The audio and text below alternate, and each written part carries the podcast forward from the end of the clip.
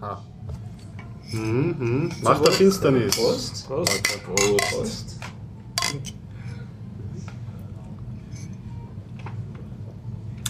Willkommen beim Biertaucher Nummer 229. Ich habe es geschafft. Ja. es ist so gut, jetzt nur noch die Sponsorenmeldung. Oder Das na, Ganze findet, äh, also wir stellen uns vor. Okay, äh, Sie hören heute den Horst. den Gregor. Den Stefan? Und den Dennis. Das Ganze findet statt mit freundlicher Unterstützung von unseren lieben Flatterern Bernd Schlapsi und Ajuvo und außerdem von Jörg Wukonik, .com, der Internetagentur. Wukonik.com. Ja, genau. Wukonik.com .com aus die Agentur aus Österreich. Es Jörg. dem Jörg Wukonik gehört? Wunderbar. Mach das mal. Ja, genau. Okay, es ist heute der 3. November 2015. Ja, wir befinden uns in der. Zypresse, Westbahnstraße 35a, 1070 Wien, wo Sie uns jeden Dienstag, wenn es kalt ist, antreffen um 19.30 Uhr immer.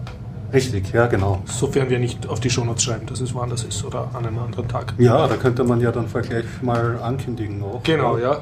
Machen wir das noch gleich vor den. Themen, machen wir das gleich jetzt, weil Ja. ich habe, ich, ich hatte, mir ist Folgendes passiert. eine, eine, ein, ein, also ich habe so eine Theater, ähm, wir gehen ins Theatergruppe und die hatten die nächsten zwei Termine auf einen Dienstag gelegt und ich habe das nicht Wie gesehen.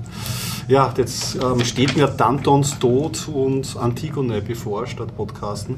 Oder wir nehmen an einem Montag auf und dokumentieren das Ganze, aber das können wir eigentlich noch zusammensprechen irgendwie. Besprechen wir das nachher. Besprechen Also- wir das nachher, aber wir können es ja für die Hörer mal ankündigen. Bitte haltet Ausschau auf Google Plus oder auf unserer Mailingliste. Oder auf unserer. Shownote-Page unter biertaucher.at. Ich werde es auf jeden Fall reinschreiben, falls wir uns nicht am Dienstag treffen, sondern die nächsten zwei Wochen könnte es sein, dass wir uns an einem anderen Tag treffen. Genau, sehr gut. Für die, die nicht hier hinkommen, äh, ist es sowieso wurscht. Genau, ja. Wir brauchen immer drei Tage. Ja, ja, die anderen sind zeitsouverän, ja, das stimmt. Ähm, Ja, dann reden wir über die, die Themenliste und bitte, das ist jetzt wirklich, das ist ja schon die Themen-Titan-Liste, die titanische Themenliste. wir haben nämlich ein Titan-Pad zu viert eingerichtet, also beschrieben, worüber wir reden wollen. mhm. das, ich finde, das lässt sich ganz Wer, gut wer liest jetzt mit getragener Stimme das Titan-Pad vor? Also ganz werden wir es nicht vortragen. Nein, nein, nur so- kurz, so- kurz so- seine so- Dinge, ja genau. Aber wir sind doch gerade hier zu viert und ich habe nichts reingeschrieben. Wer hat da noch was reingeschrieben? Ja, Das ist die große Frage. ein gewisser Aha. Thomas im Chat hat noch Themen vorgeschlagen, die kann ich dann nämlich auch gleich Klingt verdächtig nach Thomas Berl. Ja. Hast du auch schon gemeint. Habe ich auch schon gemeint. Wer weiß. Thomas, falls wir dich nicht kennen, wir freuen uns, dass du Uns Themen schickst. Dankeschön, Ja. ja. Also meine Sache es ist nur so Kladderadatsch-Themen. Ähm, ich könnte empfehlen den, ähm, einen Podcast namens Methodisch Inkorrekt, den ich in letzter Zeit sehr gerne höre. Dann habe ich noch immer gesehen im Akademietheater einen Tolstoi namens ähm, Macht der Finsternis. Und dann habe ich dann noch so drei Spiele. Das eine ist Red Faction Guerilla, das andere ist Remember Me und das dritte wäre die Geheimakte Tunguska. Hast du nicht vom letzten Podcast was angekündigt? Was, du- wo wir dann keine Zeit gehabt haben? War Ich das eh das Red war Faction? Okay. Das, genau, so meine Leftovers eigentlich, ja. Na gut, dann werde ich auch ein bisschen versuchen zu provozieren. Ich möchte ein bisschen heute über potenzielle Außerirdische in der Nähe sprechen. Ah, Über. eh. Äh, Na, hinterm Mond. Hinterm Mond. äh, über eine alternative Shell, über ein Linux-Kommandozeilentool, über Sketchnoting, wie man sich sein Hirn am besten zerbricht. Hörer, damit Sie das jetzt voll mitkriegen, der, der, der Stefan tut in einem Büchlein blättern. Ja, ja. So viele Themen hat er. Ja. liest das wirklich aus seinem Buch Dann vor. über Ludismus, das sollte uns ja, Ludismus. Ludismus sollte uns ja auch was, allen was sagen. Na, nach dem Herrn Lud Ah, benannt, die Ludisten. Interessant. äh, ja, ja, klingt religiös, politisch. Ja, ja, ja. Über, über Thermensteuerung. Thermonsteuer. Ja, das, das ist, ja, Thermensteuerung. das ist, ja, das ist Ich mir gedacht, nachdem niemand da ist von OS Domotics, bringe Ja. ich was über mein OS Dumpmotics. Äh, ja, und äh, über deutsche moderne Kunst hätte ich auch was zu sagen. Perfekt. Und hast du schon die Themen für nächste Woche auch schon Ja, ja, habe ich auch schon, aber die sind noch nicht verkündet. Mm, Okay, ähm, ja, falls es noch je, äh, nicht jemand gesehen hat, ich vermute mal nicht, in den, äh, in dem, ähm, ja, es ist in den Shownotes von Folge 228 und 227 habe ich ein paar Links unten auf die, Time äh, die Timecodes eingebaut, so dass man draufdrücken kann und direkt an dem entsprechenden Timecode hinkommt und es direkt abgespielt wird. Wir können stolz verkünden, dass das ab jetzt, also ab Folge 229 in jeder Shownote-Seite sein wird. Also Sie haben anklickbare Timestamps dank Dennis seinem Ja. Scripting. Großen Dank. Gern geschehen, das hat mir Spaß gemacht. äh, und äh, ja, ich habe, äh, die Timecodes sind so aufgebaut, zwei Ziffern, Doppelpunkt zwei Ziffern, Doppelpunkt zwei Ziffern. Und nachdem ich die Themenliste bei ihm gerade gesehen habe, bin ich froh, dass ich schon bei den Stunden zwei Ziffern vorgesehen hatte. Das wäre mal zweistellig, bis zu 10 Stunden durchpodcasten. Was mir nämlich aufgefallen ist, äh, bei 228 waren die Timestamps alle mit zwei äh, Ziffern für die Stunde und bei 227 nur mit einer Stelle. Äh, Ja, normal mache ich es nur mit einer, weil wir haben noch nie einen neunstündigen Podcast gemacht. noch nie, aber das, das kommt noch. Ich habe äh, das Skript direkt angepasst, dass es mit beiden umgehen Sehr kann. gut. Ja, also es ist mir nur gerade eingefallen bei der Themenliste. Musste ich direkt bringen, sonst habe ich es vergessen. Äh, Ich habe nämlich auch einen Zettel gerade eben noch zusammengeschrieben, weil ich immer alles vergesse. Einmal bringe ich etwas mit. Ach, was war das nochmal? Einmal Uberspace. Ähm, dann das JavaScript-Thema habe ich schon zum Teil ein bisschen abgehakt. Und dann gerade eben hat mir jemand was gesagt, dass irgendjemand etwas über Liegeräder bei irgendwas reingeschrieben haben soll. Und ähm, da muss ich wohl anscheinend was sagen, vermute ich mal. Definitiv, sage ich mal. Dann, Wenn es dich drängt. also der, der, Thomas hat uns nämlich geschrieben, mh, folgende äh, Themenhinweise. Nachdem Holgi alle seine Fahrräder verkauft hatte und NSFW deshalb schließen musste, fände ich es super, wenn eine wiederkehrende Rubrik Liegerad, Trike, Velomobil es gäbe. In Österreich Dornbirn findet ab 30.10. bis 1.11. das Velomobil-Seminar statt. Und das dritte, was er noch geschrieben hat, und einen Weltrekord gibt es auch schon wieder aus Österreich. Und verweist da auf eine URL, nämlich velomobilize.at. Ja. Okay, das ähm, das sind Themen, von denen ich bis jetzt gerade nichts gehört habe. Sehr gut. Aber ähm, äh, Velomobil, ich habe leider keins. Ich hätte so gerne eins, aber ich kann es mir halt noch nicht leisten. Also du Ähm, wirst über Velomobils reden. Was sind Velomobils überhaupt? Das ist der Unterschied zum Liegerad, sind vier Okay, Mehrräder. kommen wir gleich einfach zu, wenn wir die Darf ich Themen auch haben. noch Oder? Themen sagen? Eben. Ausnahmsweise. Ja, okay, sprechen wir gleich drüber. Okay, ja. Nein, ich habe keine großen Themen, außer zu sagen, dass ich jetzt gefühlt 100 Kilo leichter bin, äh, weil ich meine Steuererklärung gemacht habe. Die hätte ich seit Februar machen sollen oder Jedes so, oder Jahr seit Jänner. Ja, und dann hat das Finanzamt schon sehr böse geschrieben, aber ich habe einfach keine Zeit gehabt. Ich habe das International Open Magazin machen müssen und jetzt das gestern hingekritzt. Und ja, und jetzt habe ich jede Menge Zeit für super coole Projekte. Wenn, wenn der Horst so brav war, dann habe ich ganz am Schluss noch eine Überraschung, ganz speziell und persönlich für ihn. Wow. Ja, wenn man, wenn Hast du schon- sie etwa? Seine Steuererklärung. Dann kommt so die Maske, geht Abgelehnt. runter von Stefan. Ich arbeite nämlich beim Finanzamt. Und äh, sonst kann ich mich ein bisschen dezent lustig machen. Der Stefan hat mir nämlich das Buch geborgt, äh, Get Clients Now, wie man mehr Kunden kriegt, weil ich ihn angejammert habe, dass ich so arm bin und keine Kunden habe. Und dann habe ich mich letzte Woche zuerst so lustig gemacht, ah, amerikanisches Buch. Und jetzt so beim Aufräumen meines Schreibtisches und so habe ich dann gedacht, ah, so ganz deppert ist das doch nicht, was da drin steht. Also kann ich ein bisschen drüber erzählen. Und ich war im Kino, der Vater meiner Freundin. Ui, Französischer französischer ja, interessant. Ja. Ich hätte ja eigentlich auch noch am Teil zu quetschen. Also, Wir teilen den. Podcast. Wir genau. machen dann nur Themenlisten und dann irgendwann Ja, später den ich habe echten ja, Podcast. ja, ich hab ja noch ähm, Rollen gespielt, das ähm, Ah ja. Cthulhu. Ja, aber das schauen wir mal. Das ist ja auch sowas wie Tolstoi, das wird nicht alt. Ja, Vielleicht schaffen wir eh diesen zweistelligen Stunden Ja, ja, genau. Äh, Wollen wir es heute Genau, anvisieren? Geil. Weil ich hätte auch noch etwas. Ich habe nämlich Dungeons and Dragons gespielt. Okay, äh, shit, das Skript kann noch keine dreistellige Stunden. Wir werden überhaupt so ständig quasseln. Also mit, mit irgendeiner Alle gleichzeitig Ja. das parallelisieren. ja, vielleicht startest du, Stefan, oder? Du hast so technische Themen. Genau, Oder das ist die hast du- nerdigsten Themen. Dann fange ich mit was, was, mit was Technischem an, mit Thermensteuerungskontrolle. Äh, ich habe ein paar alte äh, Folgen von Biertaucher gehört und das hat mich auf Ideen gebracht. Harald wird sich freuen. Nicht so sehr, um selber was Neues zu machen, sondern hat mich an was erinnert, was ich gemacht habe, was hier auch schon mal besprochen worden ist über Thermensteuerung. Da hat jemand geredet über diese Nestgeräte. Der Schlenzer wahrscheinlich. Ja, ich glaube. Ähm, Hostechnik-Podcast. wir haben das Problem gehabt, wir haben eine Therme in einem kleinen Häuschen, äh, die wir auch äh, unter Kontrolle halten müssen, insbesondere weil sie hin und wieder mal verstirbt, ihr, mhm. ihr Board, äh, ihr Steuerboard hin und wieder mal kaputt geht und so weiter. Und ähm, man will halt doch wissen, besonders wenn es gegen Winter geht, dann, ob es kritisch wird, was, was das Einfrieren angeht von der Therme und so weiter. Und, und ob sie noch lebt. Ob sie noch lebt und ob das Haus schon eingefallen ist. Du willst nicht 100 Kilometer rausfahren, ne? nur um so, so, so weit ist es nicht, aber es, selbst wenn es nur 10 ja. Kilometer sind, nützt nichts, wenn man nichts davon weiß, äh, dass es vorübergegangen ist. Und äh, das ist eine uralte Weilandtherme. Und dann schaut man sich halt an, naja, es kann nicht so schwierig sein, so den Thermostat, der da im Zimmer hängt, auszutauschen. Und dann schaut man sich es genauer an, dann sind da drei Kabel, die da kommen. ja. Fängt man mal an nachzudenken. Und nächster Schritt ist, der übliche nächste Schritt ist dann googeln. Anfassen. ja, Zunge. ähm, hab dann gelernt, das ist eine 789 Steuerung. Also das ist eine proprietäre Steuerung von Weiland, eine analoge Steuerung, die mhm. über die Differenz von der Solltemperatur im Raum zur Ist-Temperatur im Raum okay. die Therme steuert, was eigentlich mhm. recht clever ist, die Geschichte. Aber halt super proprietär. Und mhm. das erste, was ich gefunden habe an Thermostaten, war, wäre eben auch dieser Nest gewesen, dieser amerikanische Thermostat, der weiß von 7, 8, 9 Thermostaten gar mhm. nichts. Darum habe ich dann ein bisschen weitergesucht und wir haben dann gefunden, was auch schon einmal hier genannt worden ist, das Tado.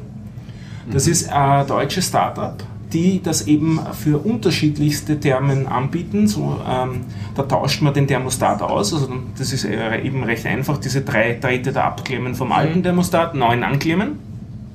Der spricht dann per Funk mit einem kleinen Device, das man ans LAN anhängt. Mhm. Und dieses kleine Device, das man ans LAN anhängt, da würde man hoffen, da ist ein Webserver drauf. Nö, ist es nicht, sondern der macht dann Phoning Home zur Firma Tado. Oh, so die macht dir das. Die hat dann den Webserver. Du zahlst mmh, mit deinem Daten. Echt schön. Da kann man sich schon dann überlegen, da hat man dann damit automatisch eine neue Sollbuchstelle sich eingehandelt, mhm. weil die eigene Internetverbindung relevant ist. Ja. Und das haben wir dann auch relativ schnell kennengelernt im ersten Jahr, weil einmal ist einmal das Tado Device äh, eingegangen. Die okay. haben dann relativ schnell ein neues geschickt. Ähm, es ist auch in dem, in dem äh, Podcast hier schon mal gesagt worden, das ist, man kann das eigentlich nicht kaufen, sondern das ist so ein Mietmodell. Da zahlt man im wird immer sympathischer.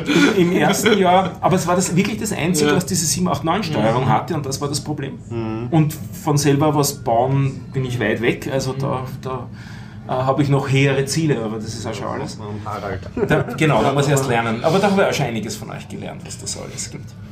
Ähm, und äh, also dann ist einmal das Gerät eingegangen und so weiter und so fort. Ähm, die, die, schicken einem dann ein neues, das ist schon einmal ganz nett. Mhm. Aber nichtsdestotrotz muss das Ganze überwacht werden. Und dann habe ich mir so ein kleines, äh, ich glaube bei RS Components oder so, so einen kleinen äh, Temperatur. Ähm, Fühler gekauft, der selber einen Webserver drauf hat. Den habe ich jetzt unmittelbar neben dem anderen, damit ich schauen kann, ob der Realwert halbwegs im, im mhm. grünen Bereich der ist. Der braucht aber auch ein WLAN dann. Der braucht ein LAN sogar, ja, weil der nicht einmal Funk hat. Mhm. Und der hat ein Webinterface und mhm. dieses Webinterface scrape ich von einem NAS, das ich dort laufen habe, unmittelbar daneben und übertrage dann die Daten, also eigentlich den Temperaturwert, dann an den SEPIX, mit dem ich grundsätzlich jegliches Monitoring mache. Ich weiß nicht, ob ihr SEPIX kennt. Ist im Prinzip sowas wie Nagios oder Isinger, wie es jetzt modern ist. Isinger, Nur ja. von einer anderen Firma. Die ganze Geschichte ist auch eine Open Source Geschichte. Ich glaube, es ist, a, also auf jeden Fall von den baltischen Staaten ist diese, diese Firma, die mhm. das geschrieben hat. Und das Hübsche daran ist, du kannst das wirklich einrichten. Ähm, rein vom Webinterface her. Also das ist auch so eine LAMP-Geschichte, also Linux, Apache, MySQL, PHP mhm. und kannst dann alles im, im Webinterface konfigurieren. Ist gedacht mit dem an und für sich mit den gleichen Anwendungszwecken wie das ähm, oder wie das Nagios, aber du kannst eben auch selber Daten dort hineinschicken und das mache ich mit so einem Client, wo ich halt vorher die Daten gescreept habe. Also eine super komplizierte, umständliche Lösung aber seit dem Zeitpunkt fällt auch die Therme nicht mehr aus. Ja, schön. Jetzt frage ich nur, warum verwendest du nicht die altösterreichische Analoglösung, dass du die Nachbarin irgendwie bestichst, dass sie äh, ab und zu reinschaut, so einmal in die Woche und dich dann anruft? Über die Nachbarn will ich nicht sprechen. Alles klar, alles klar. auch sehr österreichisches ja, Problem. genau. Menschliche Sollbruchstelle. Genau.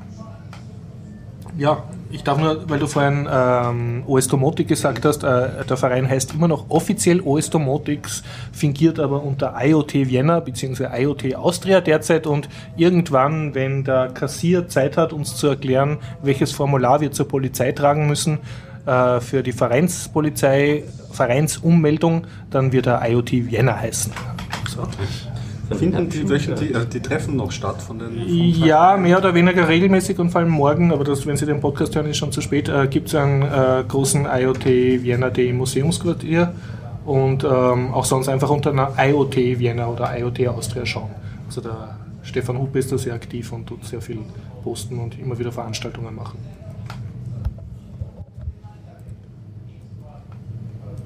Fazit war jetzt bei dir, du hast eine sehr komplizierte Lösung, die aber derzeit funktioniert. Die aber funktioniert, ja. Okay. Was ich nicht ganz Vielleicht kapiert habe, warum gräbst du das alles nicht von zu Hause? Also warum tust du dort vor Ort einen kleinen Server lassen? Laufen habe ich wieder eine Sollbuchstelle weniger, weil ich keine Internetverbindung dorthin brauche, weil das unmittelbar dort daneben steht. Ja, aber wenn das dort steht und das gräbt, aber kein Internet hat, äh, dann weiß das ja von zu Hause aus erst recht nicht. Das weiß ich schon, weil der Monitoring-Server, das Sebix, äh, in einem Rechenzentrum steht und in dem Moment, wo der die Verbindung verliert zu der Außenstelle, kriegt er keine Daten mehr und schickt mir daraufhin dann eine E-Mail. Da wirst du dann gewarnt. Kein Oh, okay, okay. mehr. Gut, gut, gut. Man wird also gewarnt, oh, jetzt ist gerade eine Sollbruchstelle eingetreten. Ja. Das ist so beim Monitoren generell Ja. äh, ja das Tolle. Also Ja. du kannst dadurch besser Segen unterscheiden, ob das Internet nicht geht oder die, die Genau. Heizung nicht geht. Du musst Genau. nicht äh, hinfahren, nur weil das Internet nicht geht. Genau. Und jetzt die obligatorische Frage, wie monitorst du das Monitorsystem? Was ist, wenn das Monitoring-System ausfällt? Naja, mit einem anderen Monitoring-System. Okay, sehr gut. Dann, wäre man, dann kennt man Nagios. Ja, immer zwei aufsetzen, Und, und, die halt, sich gegenseitig und hast du auch eine Katze, die du streichelst, während du in deinem Geheimraum sitzt, wo lauter Monitore sind, wo du deine und andere Ferienhäuser von Österreichern überwachst und zwar immer mit so einer Webcam, die 24 Stunden am Tag die Weilandtherme oder den Thermostat zeigt. Ich glaube, du schaust zu viel schlechte Filme. Ähm, zur Information, der ähm, Herr, der da gerade gesprochen hat, ähm, sitzt neben mir und er trägt eine ähm, rundglasige Brille und hat eine Glatze und streichelt gerade seine Katze. Und wenn du dich noch lange über ihn lustig ist. machst oder auf seinem Hebel drücken und dein Sessel versinkt in einem Flammenmeer. genau. Und da sind dann ganz viele Haie. Genau, ja. Ich glaube, wir schaffen Hat das er- 10 Stunden. Ja, ich glaube auch. Oder Wir wir, sind am guten. okay, oder wir bleiben beim ersten Thema. Übrigens, äh, zum Thema Thermen hätte ich auch noch etwas. Und zwar nur im. Thermenurlaub. Nein, nein. Ach, was ist so schnell Sehr Überleitung Urlaub bei gewesen. Weilau. Sehr schön. Thermenmuseum. Der war schon mal auf. Nein. Nur zum Thema Thermen, Empfehlungen und Sachen, die man sich nicht kaufen sollte. Achtet beim Kauf der Therme und beim Mieten der Wohnung darauf, dass da eine gute Therme drin ist, also keine Saunier Duval.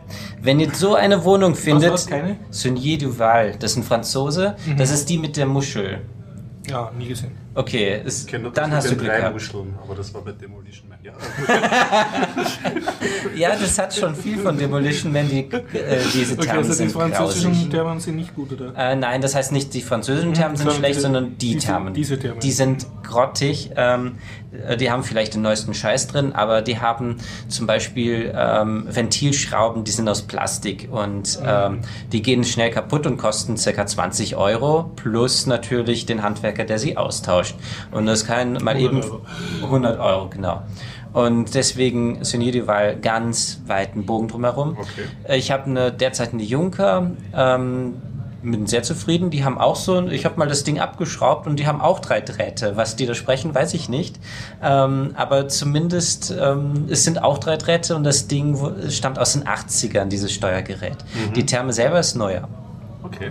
Äh, und da ist noch eine Zeitschaltuhr, wobei die Uhr selber nicht mehr läuft, weil sie, die Zeiger sind irgendwie gebrochen oder so. Aber intern funktioniert das noch. Du siehst die Zeit nicht, aber sie tut ab und zu. Ja, also sie funktioniert noch, aber die Anzeige äh, funktioniert nicht mehr. Okay, kann ich darauf verzichten. Ich weiß ja sowieso die Uhrzeit.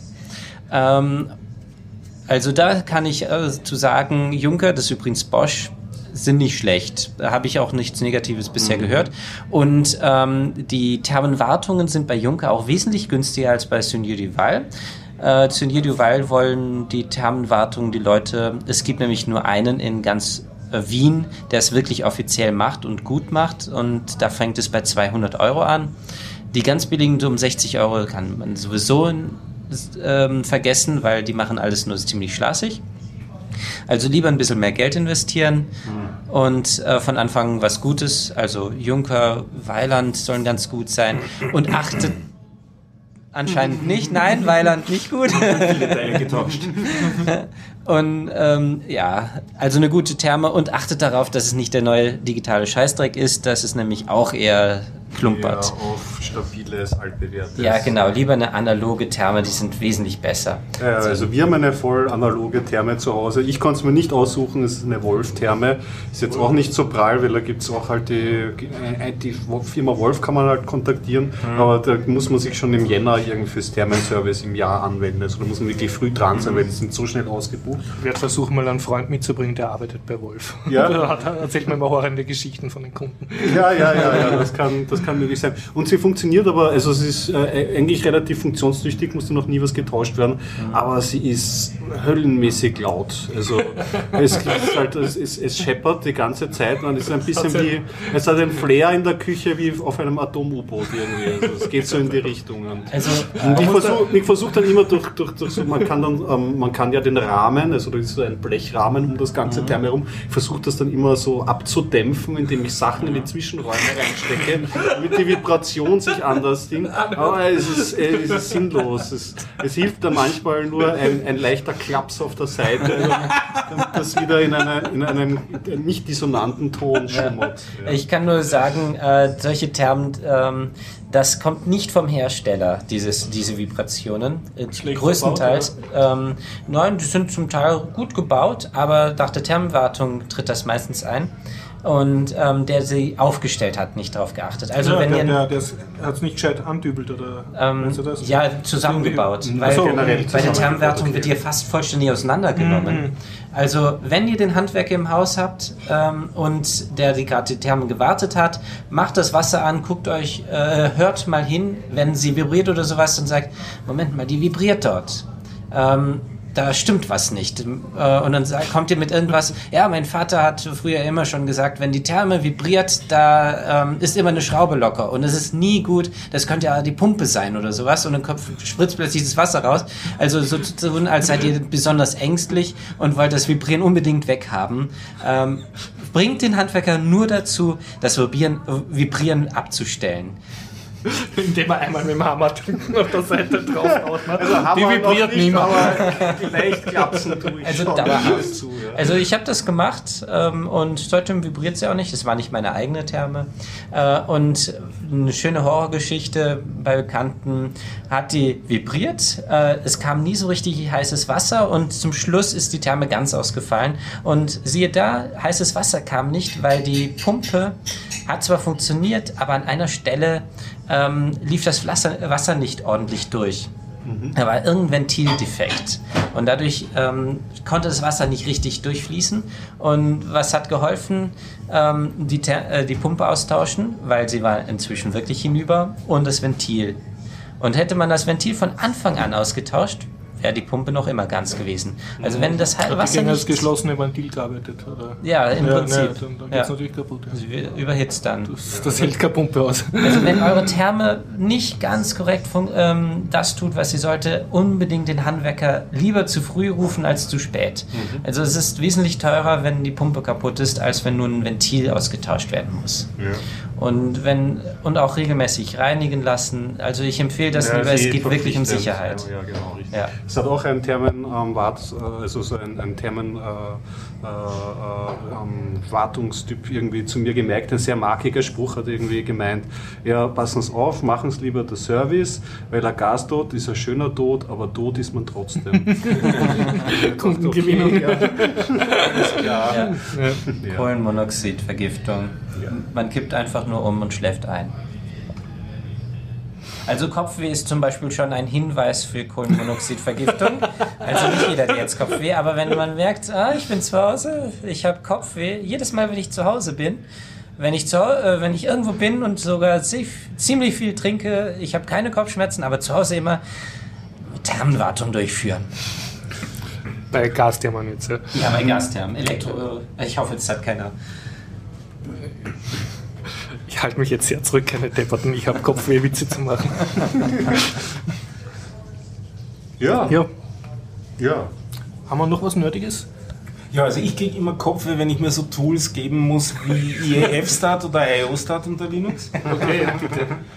Äh, konkret, ich habe das letzte Mal ein bisschen angerissen, da ging es darum zu schauen, ob auf dem Raspberry Pi auch wirklich nichts auf die SD-Karte schreibt. Das kann man überwachen mit so Tools wie IO-Start. Aber ich finde den Output extrem unangenehm zu lesen und ja. äh, empfehle ein Alternativtool, das heißt DStat, also D und dann STAT ähm, was sehr viel einfacher zu lesen ist, sehr hübsch konfigurierbar ist. Also es ist bei den großen Distributionen zwar nicht vorinstalliert, aber immer als Paket dabei.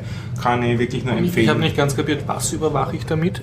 So, so ziemlich alles, was du alles. mit IO-Start, IF-Start, also äh, Zugriffe auf die Datenträger kannst du damit. Datenträgerzugriff, also Netzwerkzugriff. Also wenn ich jetzt eine, eine Netzwerkfestplatte habe oder, oder wozu? Na merkst du, Beispiel beim Raspberry Pi, das ist ja das Problem, ja. wenn du auf SD-Karte hast du die Logfiles ah. drauf, ja? Mhm. Und SD-Karten kann kaputt gehen kaputt, mhm. wenn du zu mhm. oft drauf schreibst. Mhm. Das wäre so ein Anwendungsfall, da wisst ihr, okay, ich stelle sicher, da schreibt nichts drauf. Mhm. Dann verwendest du solche Tools. Oder es leuchtet die ganze Zeit die Festplatten leid und du willst wissen, warum eigentlich. Okay. Wer ist dann mhm. schuld? Solche Geschichten. Also so, so Überwachungsgeschichten hinsichtlich ähm, Speichern, Lesen von Daten, Speichern entweder auf, auf physische Devices, sprich Festplatten, SD oder ähm, Netzwerkdevices, kann es auch lesen. Alle möglichen Sachen kann man hübsch monitoren, damit ist ein sehr, sehr, wesen, sehr, sehr viel angenehmeres Interface als diese klassischen Tools, die man default installiert.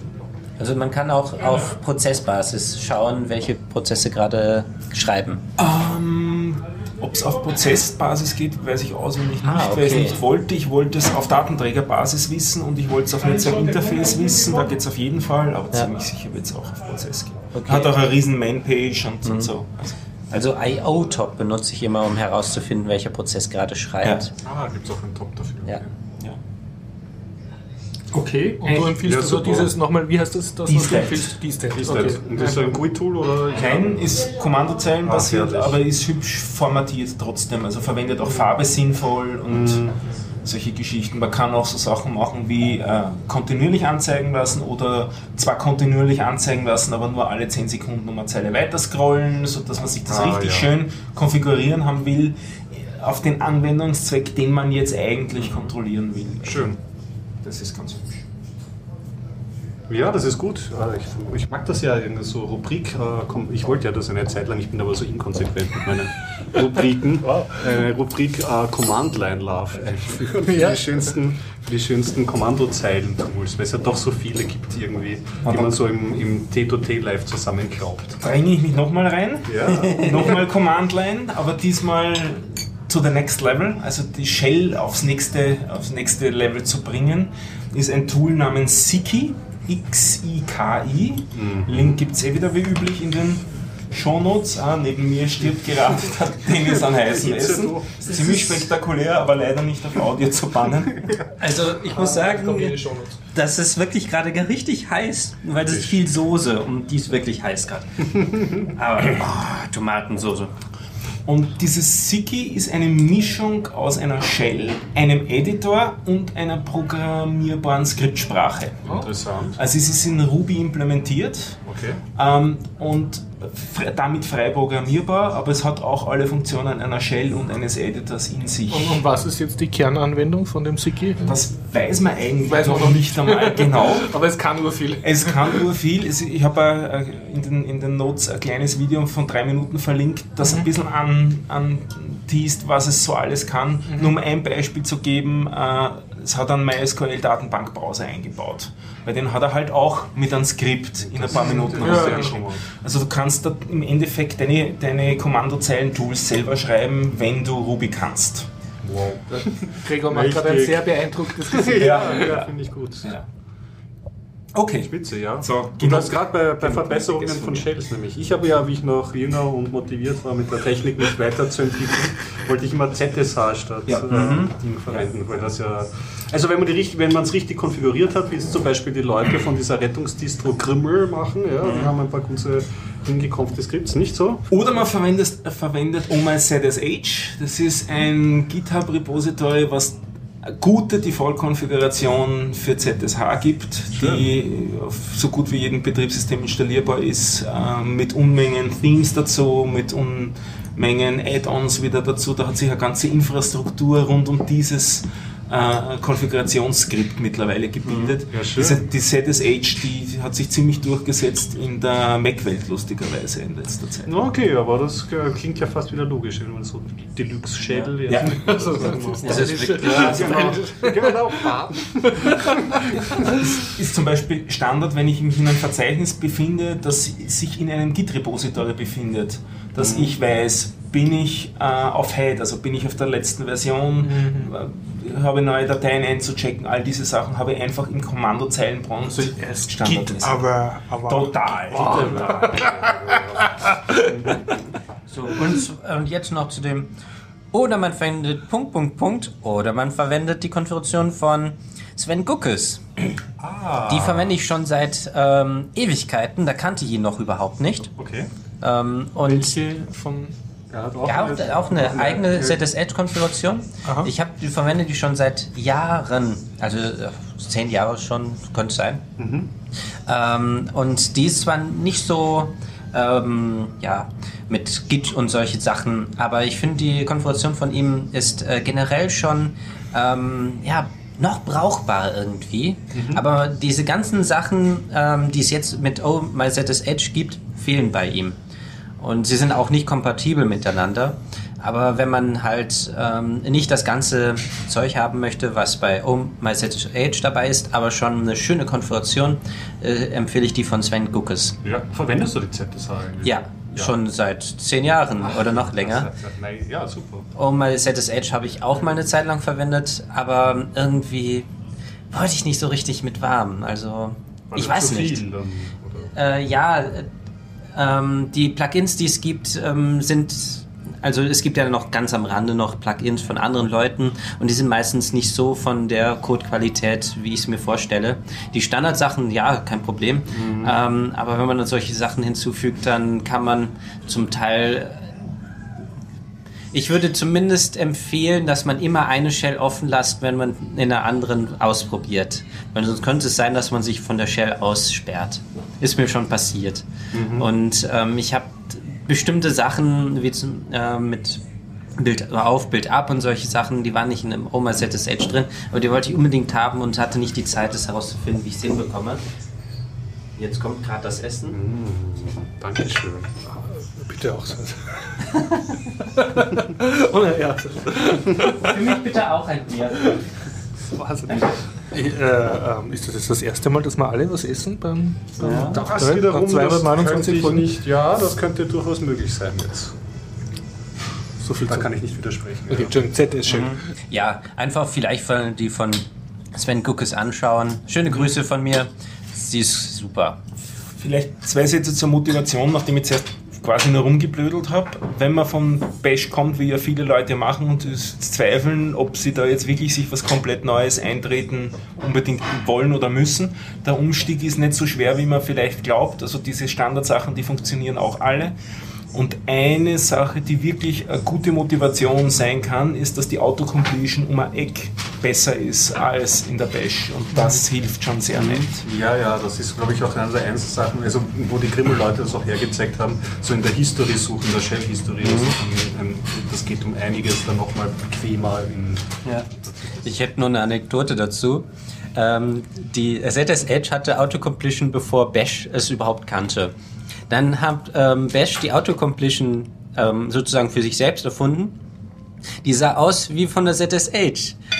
Und dann hat ZSH die, diese Autocompletion ähm, in die Tonne gekloppt Also sie unterstützen es immer noch, aber eine neue erfunden, weil sie mit der alten unzufrieden waren. Das heißt, Bash hat die alte Autocompletion-Funktionalität von der ZS Edge. Die sind vollständig kompatibel. Also das heißt, wenn ich von der Bash irgendwas habe mit Autocompletion, funktioniert mit der ZS Edge wunderbar. Und die von der ZS Edge ist natürlich, boom, das sind schon fast zu viele Funktionen. Aber ja, ich finde es immer witzig. Machen wir mal Pause, oder? Ja, können wir machen. Essenspause meinst Ja. du? Dann machen wir Essenspause. Nach der Essenspause. Dennis, warum ist in drei Jahren Samsung weg? Fünf Jahren. Fünf Jahre. Okay. Wir haben gerade während dem Essen drüber unterhalten und dann meinten sie, red doch während dem Podcast drüber. ähm, also heute durch Zufall gelesen, ähm, es gibt die Prognose von irgendjemandem, ich weiß es nicht mehr ganz genau, es stand bei Heise heute drin, äh, dass Samsung in fünf Jahren wahrscheinlich ähm, weg vom Fenster sein wird. Äh, das ist das Innovation Problem oder sowas, ähnlich hieß das. Äh, notfalls bei Heise wieder nachlesen. Ähm, und das besagt, dass dadurch, dass Samsung ein Innovator war und die ganzen Innovationen rausgebracht haben, wollen sie Geld natürlich dafür sehen. Die Preise sind ja bei Samsung ziemlich hoch. Also die Top-Geräte fangen Mhm. Die ja bei... Top-Geräte, ja. Ja, Aber die bei wollen 600. sich ja auch einen, sozusagen ein Ich iPhone ein riesiges Anti-Open-Source-Argument. Nein, eigentlich nicht. Okay. Kommt jetzt nicht, aber weil jetzt alle das nachmachen und wesentlich so. produzieren und nicht entwickeln müssen, Gen ja, zahlt sich das so sozusagen nicht ungefähr. aus, innovativ Ja. zu sein. Äh, ach so, nein, eigentlich auch nicht so wirklich. Das hat er jedenfalls nicht mal Die gesagt. Anpassungen, die Samsung vornimmt, sind sehr wohl proprietär. Die haben ja ein eigenes Ja. GUI, über die das andere drüber liegen. Ja, äh, das Problem ist eher, dass ähm, Samsung halt äh, so weit oben vom Preis ist, über 600 Euro wollen ja für die Top-Geräte, die gehen inzwischen auf 1000 Euro, ähm, dass die äh, anderen Anbieter ein, günstiger Die sind. fangen in kleineren Preis rein. Ja, genau. Ähm, das OnePlus One ist ja ein High-End-Gerät für einen Preis, da kommt Samsung nicht dran. Und die sind natürlich alle jetzt ähm, wesentlich attraktiver. Samsung hat das auch schon verstanden, schreibt auch in dem Artikel und äh, bietet natürlich auch schon günstigere Geräte, weit unter 500 Euro an, wie die alten Ace-Geräte, jetzt heißen sie Mini-Geräte oder sowas. Aber die sind, können äh, diesen Top-Geräten von den anderen Herstellern nicht das Wasser reichen. Und das ist dieses Problem, das ähm, Samsung jetzt hat, dass, ähm, s- dass sie im Prinzip immer kleiner werden von der Marktmacht, weil die Geräte einfach zu teuer sind.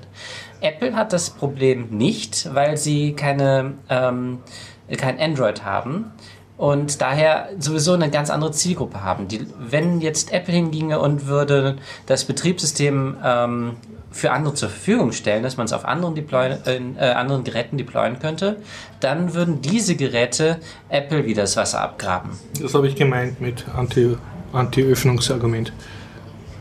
Ja, okay, ist was dran, ja. Aber ähm, ich glaube, man muss dazu sagen, das Ganze hat, hat weniger mit Technologie zu tun, sondern einfach ganz mit wirtschaftlichen ja, Entscheidungen. genau. Bilde ich sozusagen ein, ein High-End-Consumer-Produkt, also das nur für reiche, designgläubige Leute funktioniert wie Apple, oder versuche ich halt ein, ein breit, einen breiten Markt anzugehen und dann natürlich, wenn ich mir dann, äh, wenn ich erst sozusagen das Open Source, um eine breite um möglichst viel mit, äh, Mitbewerber mit ins Boot zu holen, die eine gemeinsame Plattform zu bauen und nachher dann sage, okay, ich will aber High- High-End-Geräte verkaufen, ist das halt ein bisschen Diskrepanz. Und ich glaube Ja. schon, dass Samsung, wenn sie wollten, könnten sie auch ihre Top-Geräte billiger machen. Aber Ja. das wird eine wirtschaftliche Entscheidung sein, dass sie sagen, dieses das Gerät, man muss ja zwei, zwei Dinge ganz klar auseinanderhalten. Das eine ist der Preis, den der Konsument zahlt und das andere sind die Herstellungskosten, was jetzt das Gerät die Firma kostet. Da kann man jetzt natürlich dann diverse Sachen wie Forschung draufschlagen.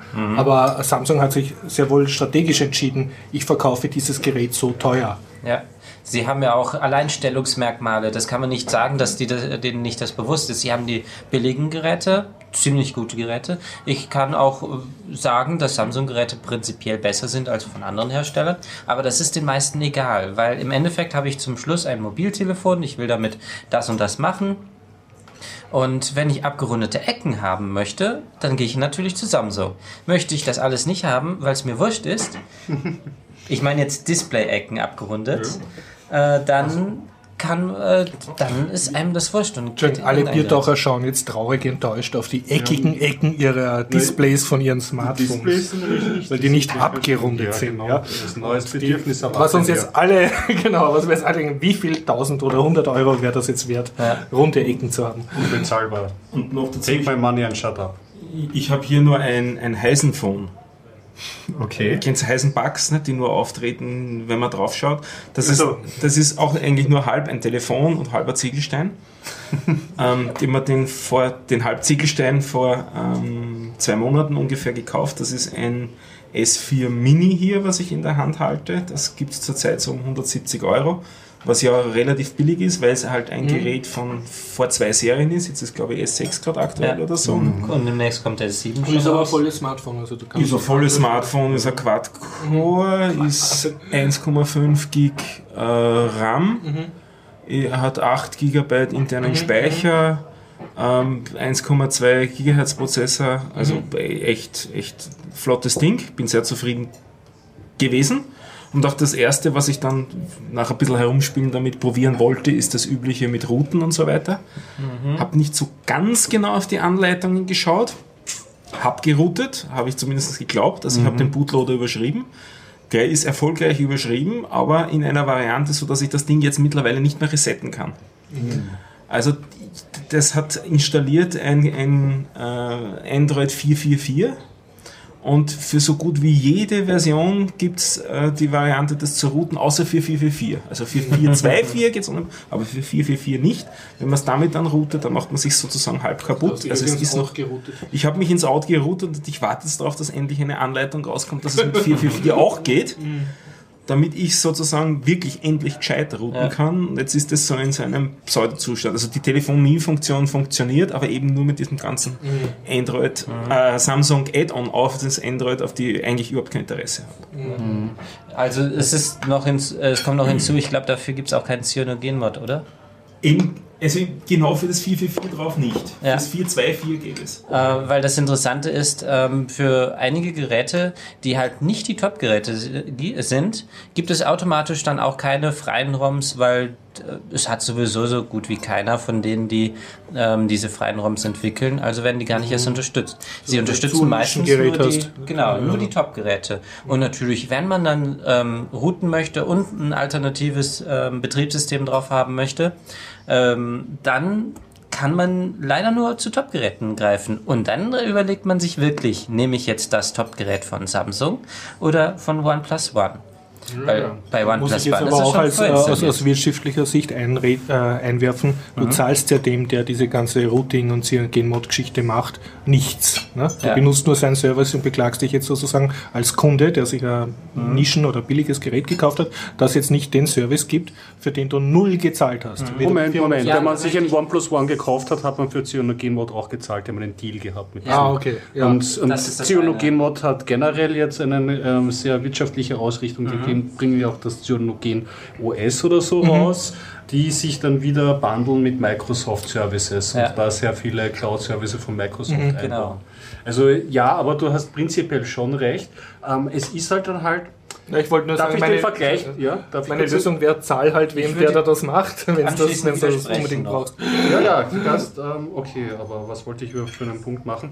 Also, man kann den Tipp geben, ja, wie bei den, bei den Phones oder so. Es ist halt so, du hast recht, natürlich, man zahlt oft nicht und oft ist es so, das hat äh, ähm, ein, einer, der sich sehr viel damit auseinandergesetzt gemacht, oft hast du irgendwie eine Hardware-Plattform und einer kümmert sich darum und macht dir das voll gute, ähm, ähm, den ähm, Custom-ROM, wie sich diese Distributionen denken, äh, nennen, ähm, bringt das raus. Und dann irgendwann nach zwei Jahren sagt er, okay, ich habe ein neues Phone, das war, interessiert sehr, es war sehr schön und auf Äh, Wiedersehen. Genau. Und das ist ja dasselbe so stabile Hardware-Plattformen. Daran, glaube ich, fehlt es, weil wie, wie, wie beim Raspberry Pi oder bei den Bordcomputern, du kannst da sicher schon noch irgendeinen HDMI-Stick kaufen, der dir aber wahnsinnige super Power und RAM bietet, aber du musst dich dann auf eine winzig unter Umständen eine winzig kleine Community verlassen, die dann vielleicht auch irgendwann wieder weg ist und stabile Communities Ja. ist in Wirklichkeit das, das Wahre, worauf Ja, man- die Hardware kann noch so gut sein, genau.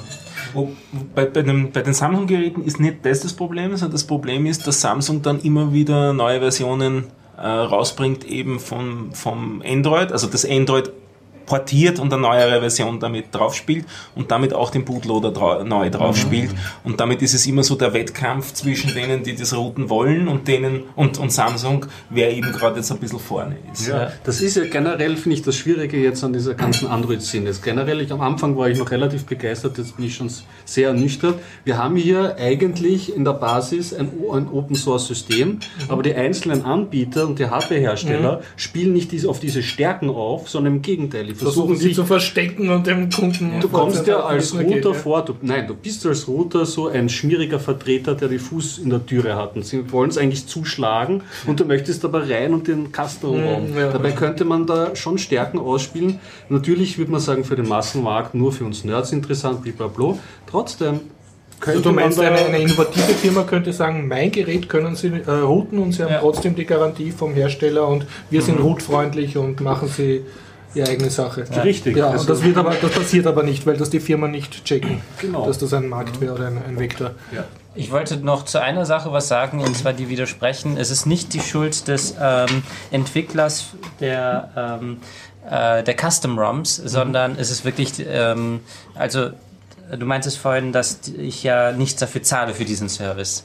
Und ähm, ja es ist nicht ähm, die Schuld des Entwicklers finde ich, weil es ist die Schuld des, ähm, des Hardwareherstellers, dass er ähm, so verschiedene Geräte halt hat. Also es ist so eine Sache. Man könnte auch überhaupt sagen, warum ist das Gerät nicht einfach nur durch einen Schalter geroutet? Das wäre ja im mhm. Betriebssystem auch locker machbar. Mhm. Ähm, und wozu überhaupt äh, Zeug drauf? Warum gibt es das nicht in einer Version, wo kein proprietärer Add-on-Quatsch drauf ist. Ich würde dafür einen Aufpreis zahlen. Ja. Ich wäre sogar bereit, ihn zu deinstallieren, aber auch das ist ja nicht möglich. Ich wäre auch bereit, ihn zu deaktivieren, auch das ist nicht möglich. Das sind ja all diese Sachen. Das spielt dann schon in die, in die Frage der geplanten Obsoleszenz hinein. Ja. Warum ja. gibt es überhaupt jedes Jahr tausende neue mhm. Handymodelle, die du nicht wirklich brauchst, die ja nicht wirklich so viel neue Innovation haben? Mhm. Warum warum wirst du sozusagen von der Industrie dazu erzogen, dass alle zwei Jahre dein Handy total mhm. veraltet ist, wie jetzt schon Mode oder etwas anderes? Also es ist ja alles schon dieses kauft mehr Müll, Leute, und schmeißt den weg und kauft neuen Müll. Dazu habe ich auch eine Anekdote. Ich weiß nun, soll ich es erzählen? Sagen wir aber etwas länger. Ähm, also zum einen wollte ich aber noch was anderes sagen. Ähm, ja, ich, ich wollte noch nicht länger sagst, sag noch was anderes. Das passt. Ich wollte noch zu, zu, dem einen Thema. Dennis. Also ähm, zum einen, es gibt Geräte, die kann man routen. Zum Beispiel Sony ist dafür bekannt, dass man die inzwischen routen kann. Ah, da braucht man nur die an, äh, anzugeben. Ähm, mit der Garantie ist das allerdings so eine Sache. Ähm, das OnePlus One meines Wissens ist das schon geroutet. Das Fairphone, das 1 auf jeden ja, Fall. Das, Fairphone, ja. ähm, das 2er wahrscheinlich dann auch. Schon von Anfang an geroutet. Und die Nexus-Geräte kann man alle entsperren. Das mhm. ist, ähm, das ist auch eine Sache. Nexus-Geräte, außer sind von Huawei, dann empfehle ich sie nicht. Aber das ist so eine Abneigung gegenüber dem Hersteller. Mhm ähm, sind prinzipiell zu empfehlen, wer mit rumspielen möchte. Und deswegen werden diese Geräte, die einfach zu routen sind, auch von den ganzen äh, Custom-ROM-Anbietern auch wahnsinnig gut unterstützt. Weil sie es leichter haben damit. Genau, ja. richtig. Und wenn Samsung da so ganz viele Geräte auf den Markt bringt, die Billiggeräte und die teuren Geräte, die meisten Entwickler kaufen sich lieber ein gutes Gerät und zahlen mehr Geld. Ähm, und dementsprechend werden die dann auch gut unterstützt und die mhm. günstigeren nicht. Also ja, ich empfehle lieber ein Top-Gerät, wo also alle. Du sagst, die Schuld ist ein bisschen am Konsumenten, dass er da auf Best Deal geschielt hat und nicht auf, ja, wo kriege ich äh, potenziell eine große mhm. Support-Community. Ja. Ja, ja. also OnePlus One würde ich zum Beispiel sagen, hat eine gute Community, ist gut angekommen. Achtet auf solche Sachen, ob die Community vorhanden ist, ob die Custom-ROMs äh, vorhanden sind. Also erst gucken Custom-ROMs, dann ähm, gucken, welches Gerät. Und jedes Gerät mit einem MediaTek-Chipsatz ähm, wird niemals von Custom ROMs unterstützt. Wieso nicht? Weil MediaTek ein ganz hundsgemeines Unternehmen ist und ähm, nur für bestimmte Linux-Versionen entsprechende Module rausbringen. Das heißt also, MediaTek ganz weit drumherum fahren, weil die CPUs werden niemals von CyanogenMod oder sonst was unterstützt. Mhm. Äh, deswegen ist das alte Fairphone zum Beispiel auch nicht mit Custom ROMs kompatibel, weil der MediaTek-Chipsatz äh, da drin ähm, ist einfach äh, die schlechteste äh, Sache gewesen. Und das hat ja Fairphone selber inzwischen auch gesagt. So, und jetzt zu der Anekdote. Jetzt kommt das lange. Okay, ich erzähle nur die eine, aber die ist ganz witzig. Ähm, als es noch den Hersteller Siemens gab äh, bei den Mobiltelefonen, Oh, ich hatte eins, ja. ja, meine Mutter auch und ich kenne auch ein paar andere Leute, die hatten ein Pflichtenheft bezüglich der Geräte, wo äh, drin stand, was das Mobiltelefon alles können muss und äh, die Eigenschaften. Und in den Pflichtenheften der Siemens Mobiltelefone stand überall drin, ein Mobiltelefon muss maximal zwei Jahre halten. Das stand also schon bereits im Pflichtenheft so drin. alt ist dieses. Ja.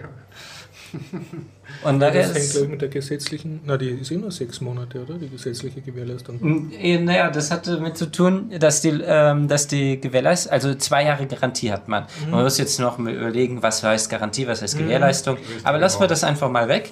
Äh, machen wir uns ganz einfach. Zwei Jahre muss es halten. Und deswegen stand da drin, muss maximal zwei Jahre halten. Wenn es kurz vor dieser Zeit ab, äh, kaputt geht. Ist wurscht eigentlich, weil, ähm, ja gut, okay, dann liefern wir ihm halt ein neues, falls das tatsächlich passiert. Aber zwei Jahre, so lange ma maximal halten. Weil dann kauft er sich ein neues Gerät. Und das heißt, also das war von Anfang an eigentlich geplant.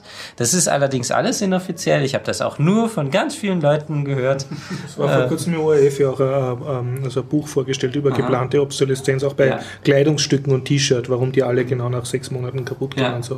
Und da haben sie halt gesagt, das, das ist Absicht. Du wirst erzogen zum Konsumtrottel, der Müll kauft und Müll produziert Ja. und neuen Müll kauft. Nur dort weiß ich, dass es im Pflichtenheft schon bereits Ja. drin stand. Und das Also gerade das nicht gesagt haben, darf nicht länger als zwei Jahre funktionieren. Ne? Das wäre die schärfere Formulierung. gewesen.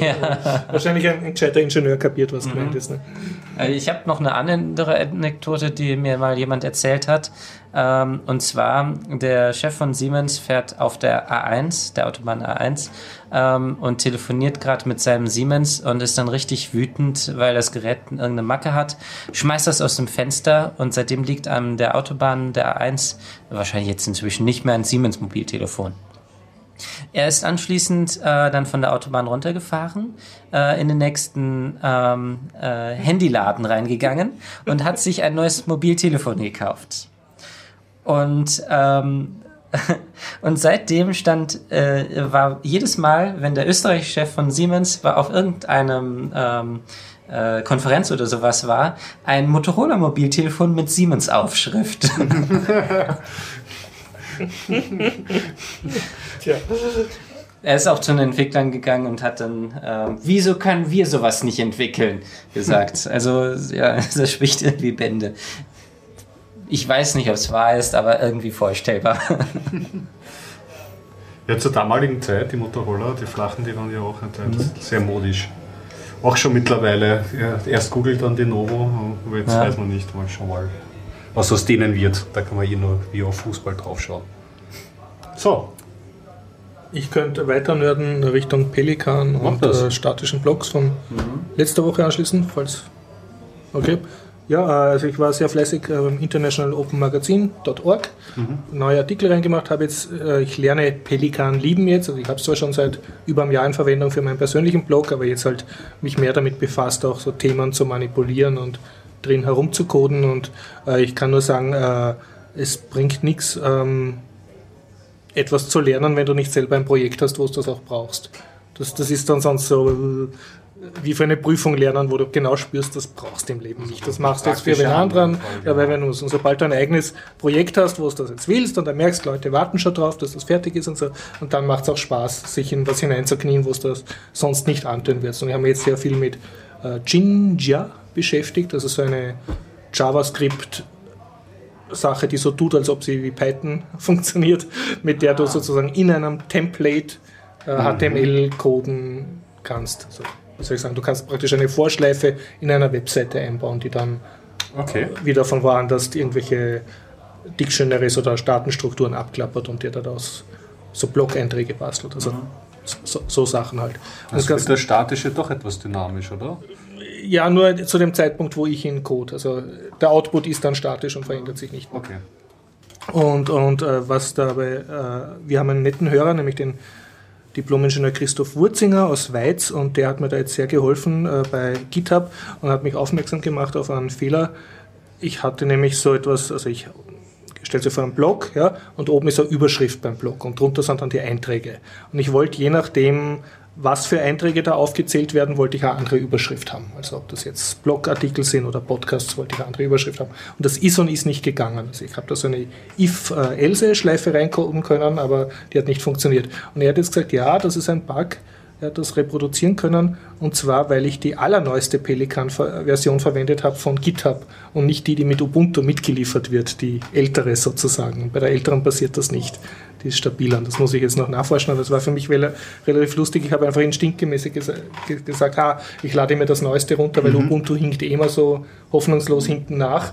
Und dadurch habe ich mir jetzt eigentlich selber ins Knie geschossen. Also es wäre mhm. besser gewesen, ich hätte in diesem Fall die ältere, stabilere Version genommen als den New Hot Shit. Ja. Und jetzt hast du am Issue-Tracker schon eine Fehlermeldung eingeworfen? Nein, ich habe noch nicht einmal die, die offizielle Pelican-Version installiert. Ich freue mich jetzt nur, dass er eine Lösung gefunden hat mhm. und möchte jetzt damit selber herumspielen und schauen, ob das. Ja. Ich muss ja auch, nur weil er das gefunden hat, heißt ja nicht, dass das auch bei mir stimmt. Vielleicht ist bei mir noch tausend andere Sachen, die den Fehler machen. Aber es war halt für mich eine Erkenntnis, dass das schon einen Sinn hat, dass nicht immer das Allerneueste in einer Linux-Distro drinnen ist, sondern dass der ein bisschen hinterherhinkt und ja. dafür vielleicht etwas mehr Stabilität liefert und dafür weniger Features.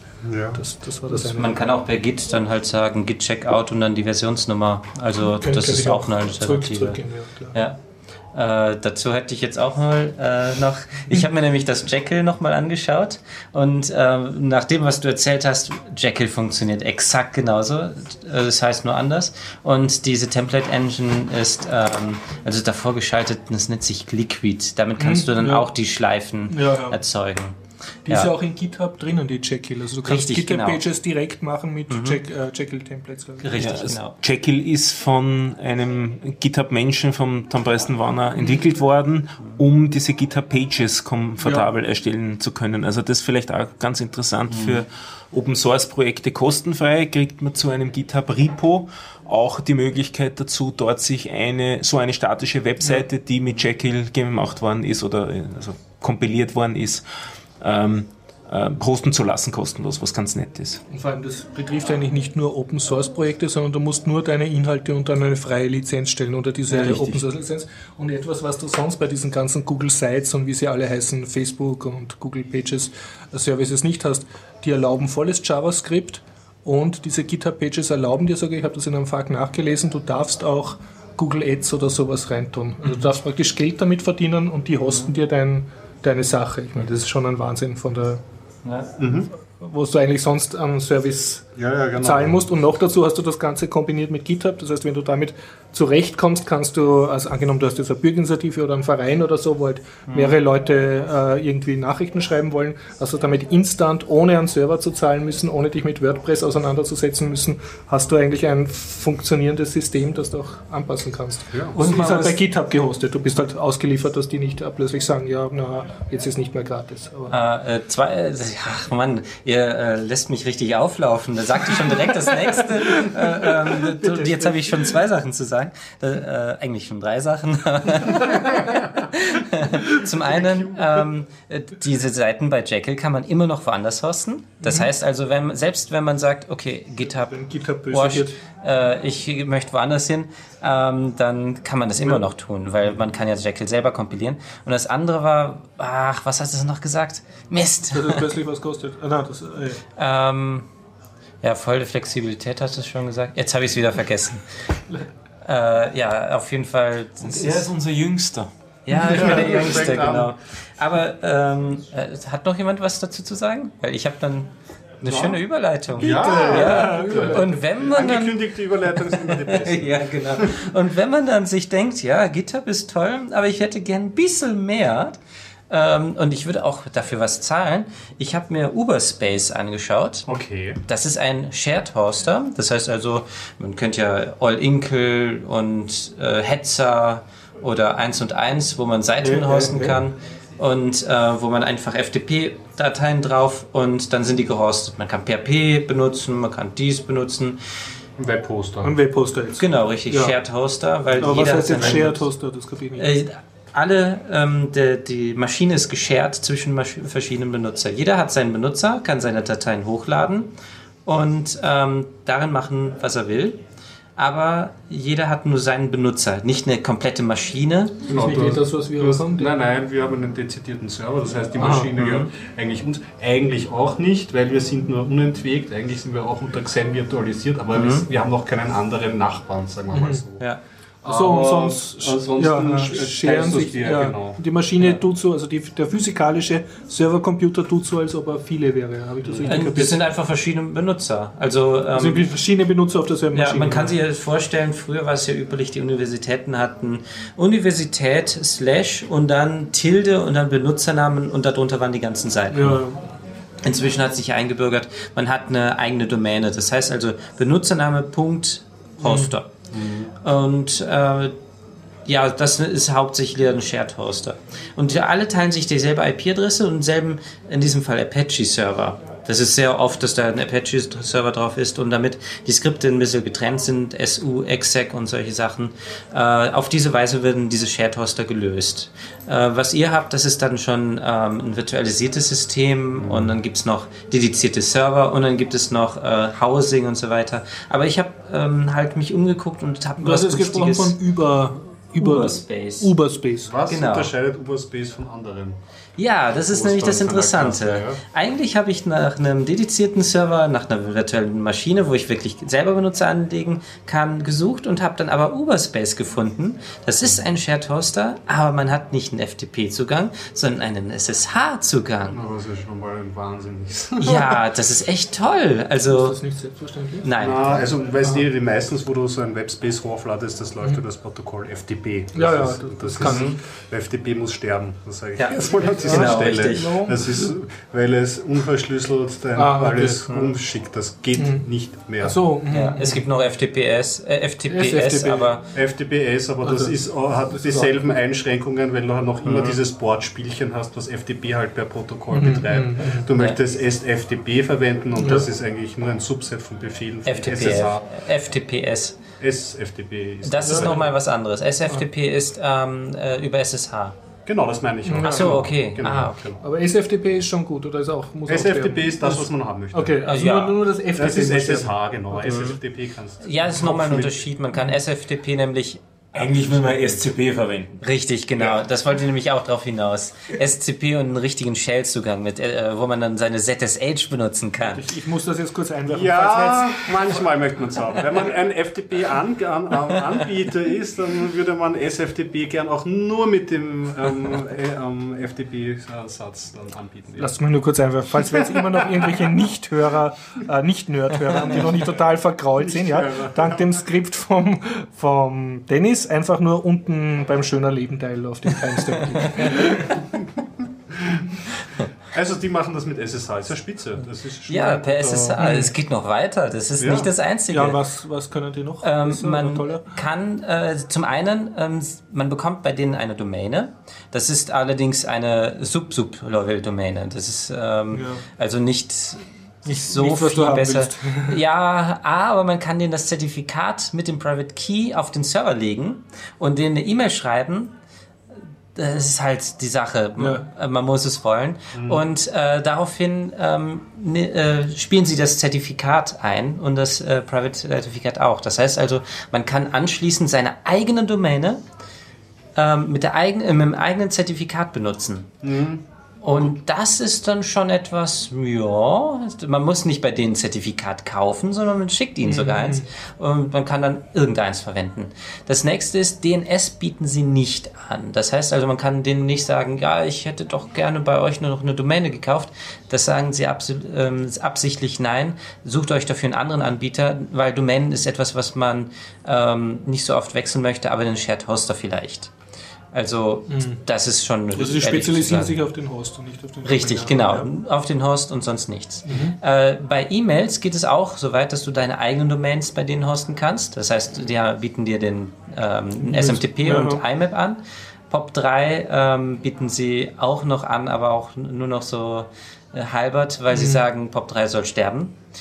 Ähm, die, wenn man IPv6, jeder bekommt seine eigene IPv6-Adresse, aber alle teilen sich eine IPv4-Adresse. Das hat den Grund, weil IPv4 ist Gibt's nicht so begrenzt. viele, ja. und sie wollen IPv4 soll sterben. Ähm, die sind ganz sozusagen fortschrittlich. Die wissen, Ja, was sterben soll Genau. Ja. SSH. Und äh, sie sagen auch direkt, ja, ähm, mach mal CD Punkt Punkt, habe ich gemacht. LS, man kann alle ähm, Benutzer auf der Maschine sehen. Sagen auch, das ist kein, äh, das ist kein Sicherheitsloch. Sie haben dort im Home-Verzeichnis dann auch eine README-Datei liegen, falls es jemand macht und die README-Datei dann liest, sieht er dann, ähm, dass da ein Link äh, ist und wieso sie das machen. Ja, aber kommst du rein in die anderen Nutzer? Nein, das wollte ich jetzt Also nicht du siehst nur, welche es gibt. ja, genau. Du siehst, ich bin nicht alleine.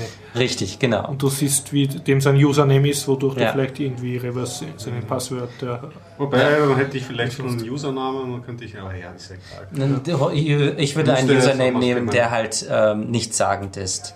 A, B, C, D, E, F und fertig. Ja, aber der Provider müsste es ja trotzdem mal skieren irgendwie, oder? Weil sonst hätte ich ja den, wenn ich dann raussteige, hätte ich den Usernamen oder irgendeinen. äh, maskieren? Naja, und Wenn müsstest das vielleicht, ähm, wenn du es anbietest und ich USBs habe, vielleicht dann doch andere als die echten Usernamen nehmen, oder? Könnte man, wenn man sehr paranoid wäre, weil man hätte sonst beim die Usernamen. Anmelden. Ach so, man ähm, ja, und man sieht die Usernamen der anderen. Man ja, es ist, Teil. also sie beschreiben es ziemlich gut. Ich weiß nicht mehr alles, aber es, es hat Hand und Fuß und ich kann auch sagen, es ist kein Sicherheitsloch und Benutzernamen sind halt ähm, okay. Ich würde einen wählen, der halt nichtssagend ist einfach und damit Dann hat sich man die Sache. nicht herausfischen, ja. Genau. Ähm, und herausfischen wäre auch nicht so schlimm. Äh, was man, was auch interessant ist, PS zeigt nur die eigenen Prozesse an, nicht die der anderen. Und der Apache kann auf die Home-Verzeichnisse erst gar nicht zugreifen. Ja, was auch gescheit ist. Ja, und man kann auch auf die Daten der anderen überhaupt nicht zugreifen, äh, auch nicht über den Apache irgendwie durch Sicherheitslöcher.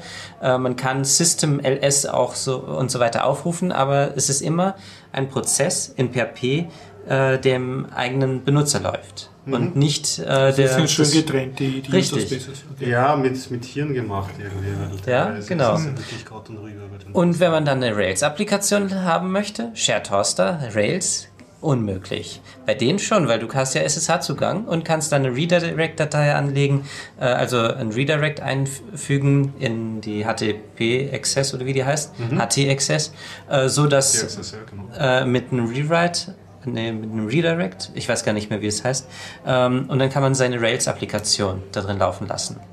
Python funktioniert natürlich auch, Perl auch kein Problem, CGI bieten sie sowieso Und schon kannst an. du jetzt irgendwas am Server installieren, wenn du eine neuere Python-Version brauchst oder so? Oder geht das dann? Ähm, teilweise. Zum einen, sie benutzen CentOS und wenn du den äh, und sie haben schon die neuesten Versionen, die von CentOS zur Okay. Verfügung gestellt werden. Ähm, alles, was in CentOS verfügbar ist, installieren sie freiwillig nach, wenn du sagst, ich hätte das gerne. okay, okay. Und wenn dann noch dir etwas fehlt, kannst du es immer noch selber kompilieren und so weiter und so fort. Also Also du hast relativ viel Freiheit dafür, Ja, dass du kannst Server da drin was gehört, installieren. sondern du nur Ja. einen User Space in dem Server gemietet hast. genau. Und was kostet der Spaß? Äh, komme ich ganz zum Schluss drauf, den Preis. Das wollte ich mir aufbewahren. Und ähm, es ist sogar möglich so weit, dass du deinen Jabber-Server darauf laufen lassen kannst, aber nicht unter dem Standardport. Sie geben nur bestimmte Portnummern frei, das heißt, man muss es in dem DNS richtig konfigurieren. Äh, und du musst ihnen in eine E-Mail schreiben, dass sie den Port freigeben, weil normalerweise sind alle Ports gesperrt. Man muss explizit freigeben lassen. Äh, also es ist schon Hand und Fuß. Äh, das sind Leute, die sich wirklich gut auskennen. Ah, das klingt äh, zu schön, um wahr zu sein. Und wie viel kostet der Spaß? Sind in Österreich oder Nein, in in Deutschland. Deutschland, okay? Ähm, man kann sich den Preis aussuchen. Pay what you want. Ja, genau. Ab 1 Euro kann man sich selber aussuchen. 1 Euro im Monat? Ab 1 Euro im Monat. Humble, Server Bundle. Ja, genau. what you want. Klingt aber sehr Ich bin gut. gespannt, wie lange es die gibt. Die gibt es schon seit mehreren Jahren. Und, Und hast du irgendwelche Nachteile, wenn du dir einen kleinen Preis aussuchst? Oder? Nein, sie behandeln jeden gleich. Schreiben sie zumindest. Und ich bin jetzt im Probemonat. Der erste Monat ist nämlich kostenlos. Ich habe bei denen jetzt Postgres als erstes mal konfiguriert. Postgres ist installiert, aber muss ein Skript starten, dann wird das ganze Postgres nämlich bei einem selber laufen. MySQL haben sie nur einen zentralen Server. Kannst du auch lokal bei dir installieren. Ähm, Postgres brauch, braucht man nicht installieren. Das So, läuft wenn ich das so. zusammenfassen darf, ein, ein sehr innovative Server-Hoster, Genau. der eine Pay what you want ab richtig. 1 Euro im Monat Ja. Struktur hat. Und das Interessante ist, an was hat es mich als erstes in, äh, erinnert überhaupt von den ganzen, ja, nachinstallieren und so weiter, ziemlich frei, sind alle nett, äh, an In Berlin. Und Aha. Ach, das sagt euch gar nichts. Nein. Sven Guckes benutzt nämlich in Berlin und Okay. die installieren auch Sachen nach, wenn du sagst, ja, ich brauche das und das. In Berlin ist auch so ein Anbieter, aber die haben Festpreis. Aber in Berlin ähm, gibt es auch schon seit den 90er Jahren, glaube ich. Ich habe die schon Anfang der 2000er, wo ich mir noch nicht mal für 5 Mark was leisten konnte oder sowas, äh, habe ich die schon gefunden, wollte die nehmen, aber ich konnte es mir nicht leisten. Inzwischen könnte ich es mir leisten, aber der andere Anbieter ist auch interessant und ja, das interessiert. gewisse Dinge jetzt richtig zu machen. Ja, richtig. Und Bezahlung? Gedacht. Genau, richtig. Und bei Bezahlung äh, machen sie auch nicht Halt. Sie sagen direkt, PayPal bieten wir nicht an. Ähm, Das ist ganz, ganz von den Guten. richtig, genau. Sofort Überwei äh, Überweisung, die deutsche Variante, bieten sie nicht an, weil da gibt man ja wirklich auf der Seite seine eigenen Kontodaten Ja, an, das- mit Passwort und so weiter. Hallo? Oh, Das Ärgste ganz von schlimm. Äh, bieten sie also nicht an. Dann wollten sie ähm, Pay-Safe-Karten. Das ist so eine was, äh, du kaufst dir eine Karte beim, das ist so eine Prepaid-Karte beim äh, am Kiosk und dann gibst, ladst du auf, ähm, also überweist sozusagen über diese Karte, ist völlig anonym. Bieten sie auch nicht an, würden sie wahnsinnig gern, aber das ist derselbe Anbieter wie sofort überweisen. und deswegen haben sie gesagt, nicht. Ja. also nicht die PaySafe ist, Ja. äh, sondern dieser Partner von PaySafe, Ja, ja, bei dem man das machen kann, weil ähm, PaySafe selber sagt, nein, wir machen das nicht direkt. Kann man verstehen, aber diese Anbieter äh, wollen sie nicht. Würden sie aber gerne machen. Bitcoins, da haben sie noch eine Diskussion am Laufen, bieten sie derzeit nicht an, aber sie überlegen es sich. Also ziemlich gut. Was bleibt noch übrig? Überweisung. Überweisung, ja. Ja. Und sie wollen auch keine Daten wissen. Deine E-Mail-Adresse ist freiwillig anzugeben, Benutzernamen muss man angeben und halt überweisen. Ja, das war's eigentlich. Es ist ziemlich gut. Ja, ich wünsche viel Erfolg. Ich Ja. hoffe, Sie fallen nicht auf die Nase mit der Strategie. Also das Achso, den willst du äh, nicht mehr. Den wünsche ich ja, viel ja, Erfolg, ich wünsche ja. denen auch ziemlich viel Erfolg. Beiden. Ja, also mir beim Testen und den, ja, um, okay. um langsam zu den nicht nerdigeren Themen überzuleiten. Oder hast du noch ein großes Buch voll mit Nerd-Themen? Ähm, nerdig schon, aber nicht technisch. Okay, nicht ja, ja, sehr passt, passt. technisch. Äh, es gibt in Wien ein Restaurant, das ich sehr mag, das heißt Divan im 9. Bezirk in der Nähe von der äh, Votivkirche, Votivkino Berggasse, also Lichtensteinstraße, das ist glaube ich in der Seitengasse. Und der hat auch eine Pay What You Want and Eat, what- also All You Can Eat Politik. Also Aha. Du kannst, also es ist ein indisches Lokal und du kannst reingehen, es ist natürlich bummvoll mit Studenten und kannst da so ein kleines Buffet und holst dort halt, kannst mehrmals hingehen und dir deinen Teller vorschaufeln, vollschaufeln mit halt so indischen Ve veganen und auch mit Fleisch Speisen und das Essen. Und äh, die Getränke musst, und ja, und wenn du dann fertig bist, gehst raus zur Kasse und da fragt er dich halt dann, was du getrunken hast. Die äh, Getränkepreise werden ganz normal verrechnet und beim Essen sagt er, ja, zahlst halt so viel du willst. Und dann stehen natürlich, äh, also es ist so sehr groß, damit die Leute einen Orientierungspunkt haben, sind die Cateringpreise, also man kann sich circa ausrechnen, was das gekostet hätte, wenn man das geht. Aber du kannst auch, und das haben auch mehrere schon gesagt, die geben dem zwei Euro und äh, sagt auch, ja, danke, ciao. Und das, ähm, der Mechanismus ist halt, du musst ihm in die Augen schauen. Ne?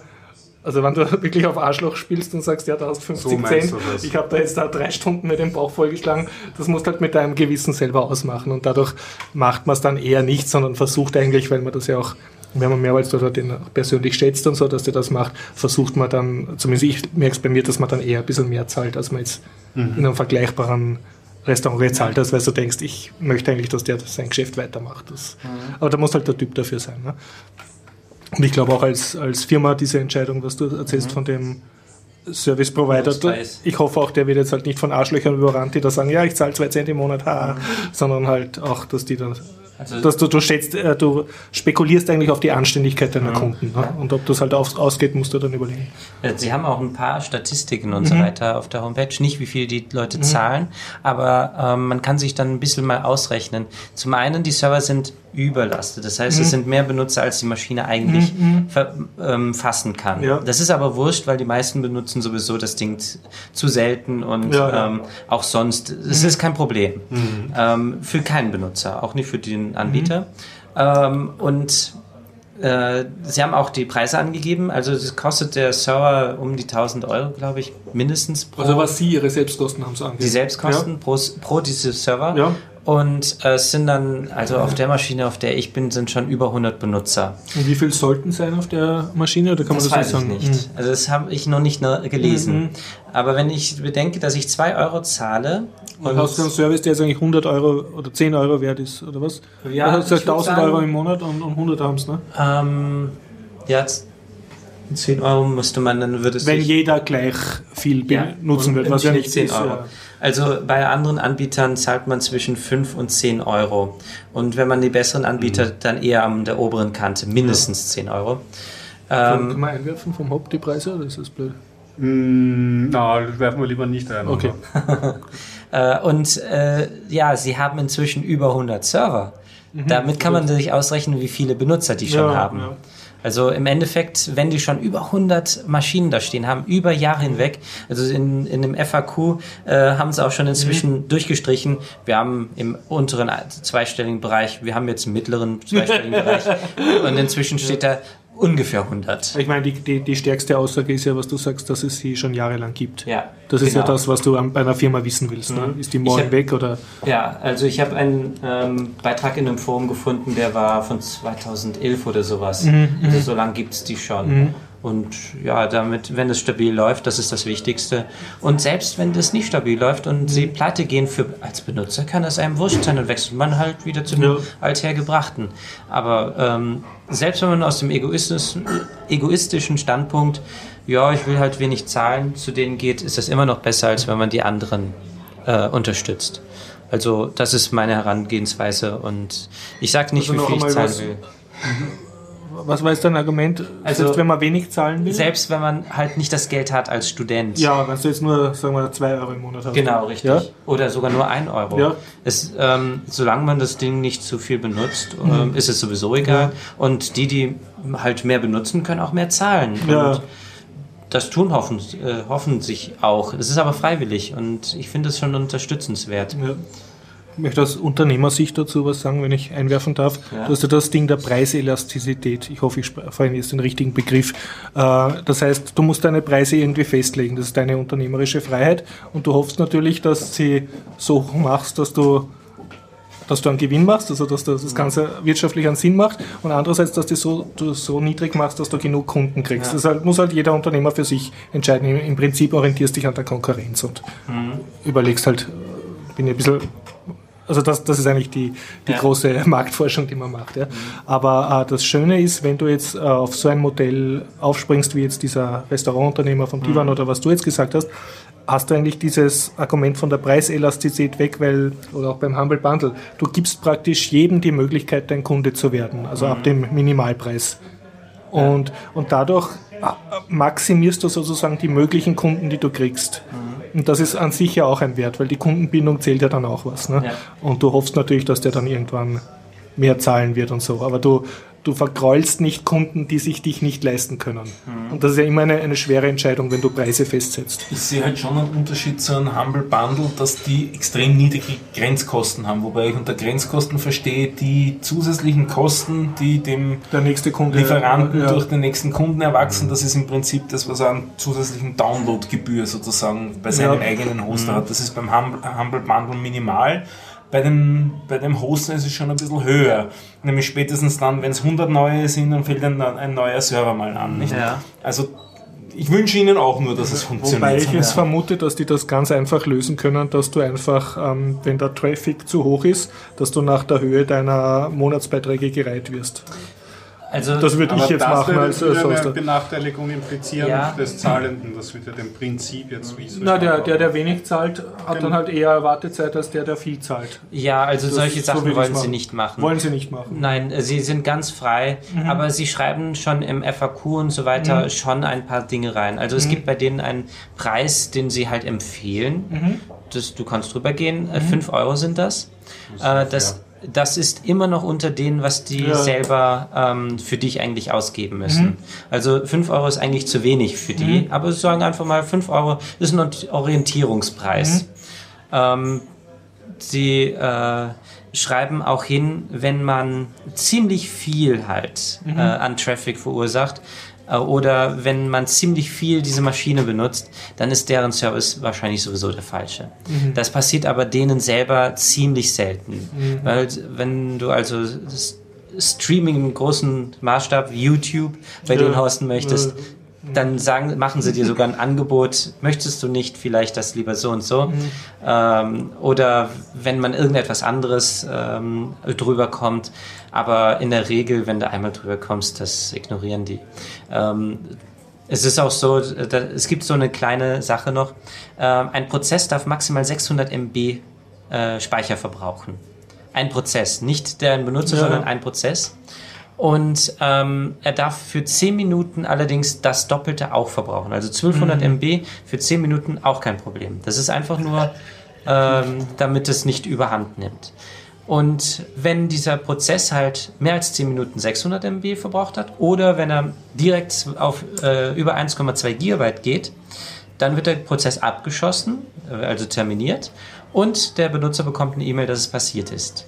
Und die sagen auch, das passiert regelmäßig. Das ist denen auch vollkommen egal. Und nur wenn es wirklich die ganze Zeit passiert, wenn das wirklich auffällig ist, dass da, hoppla, das ist sozusagen eine, ähm, eine Schleife, der die ganze Zeit so einen Prozess startet, dann sagen die was.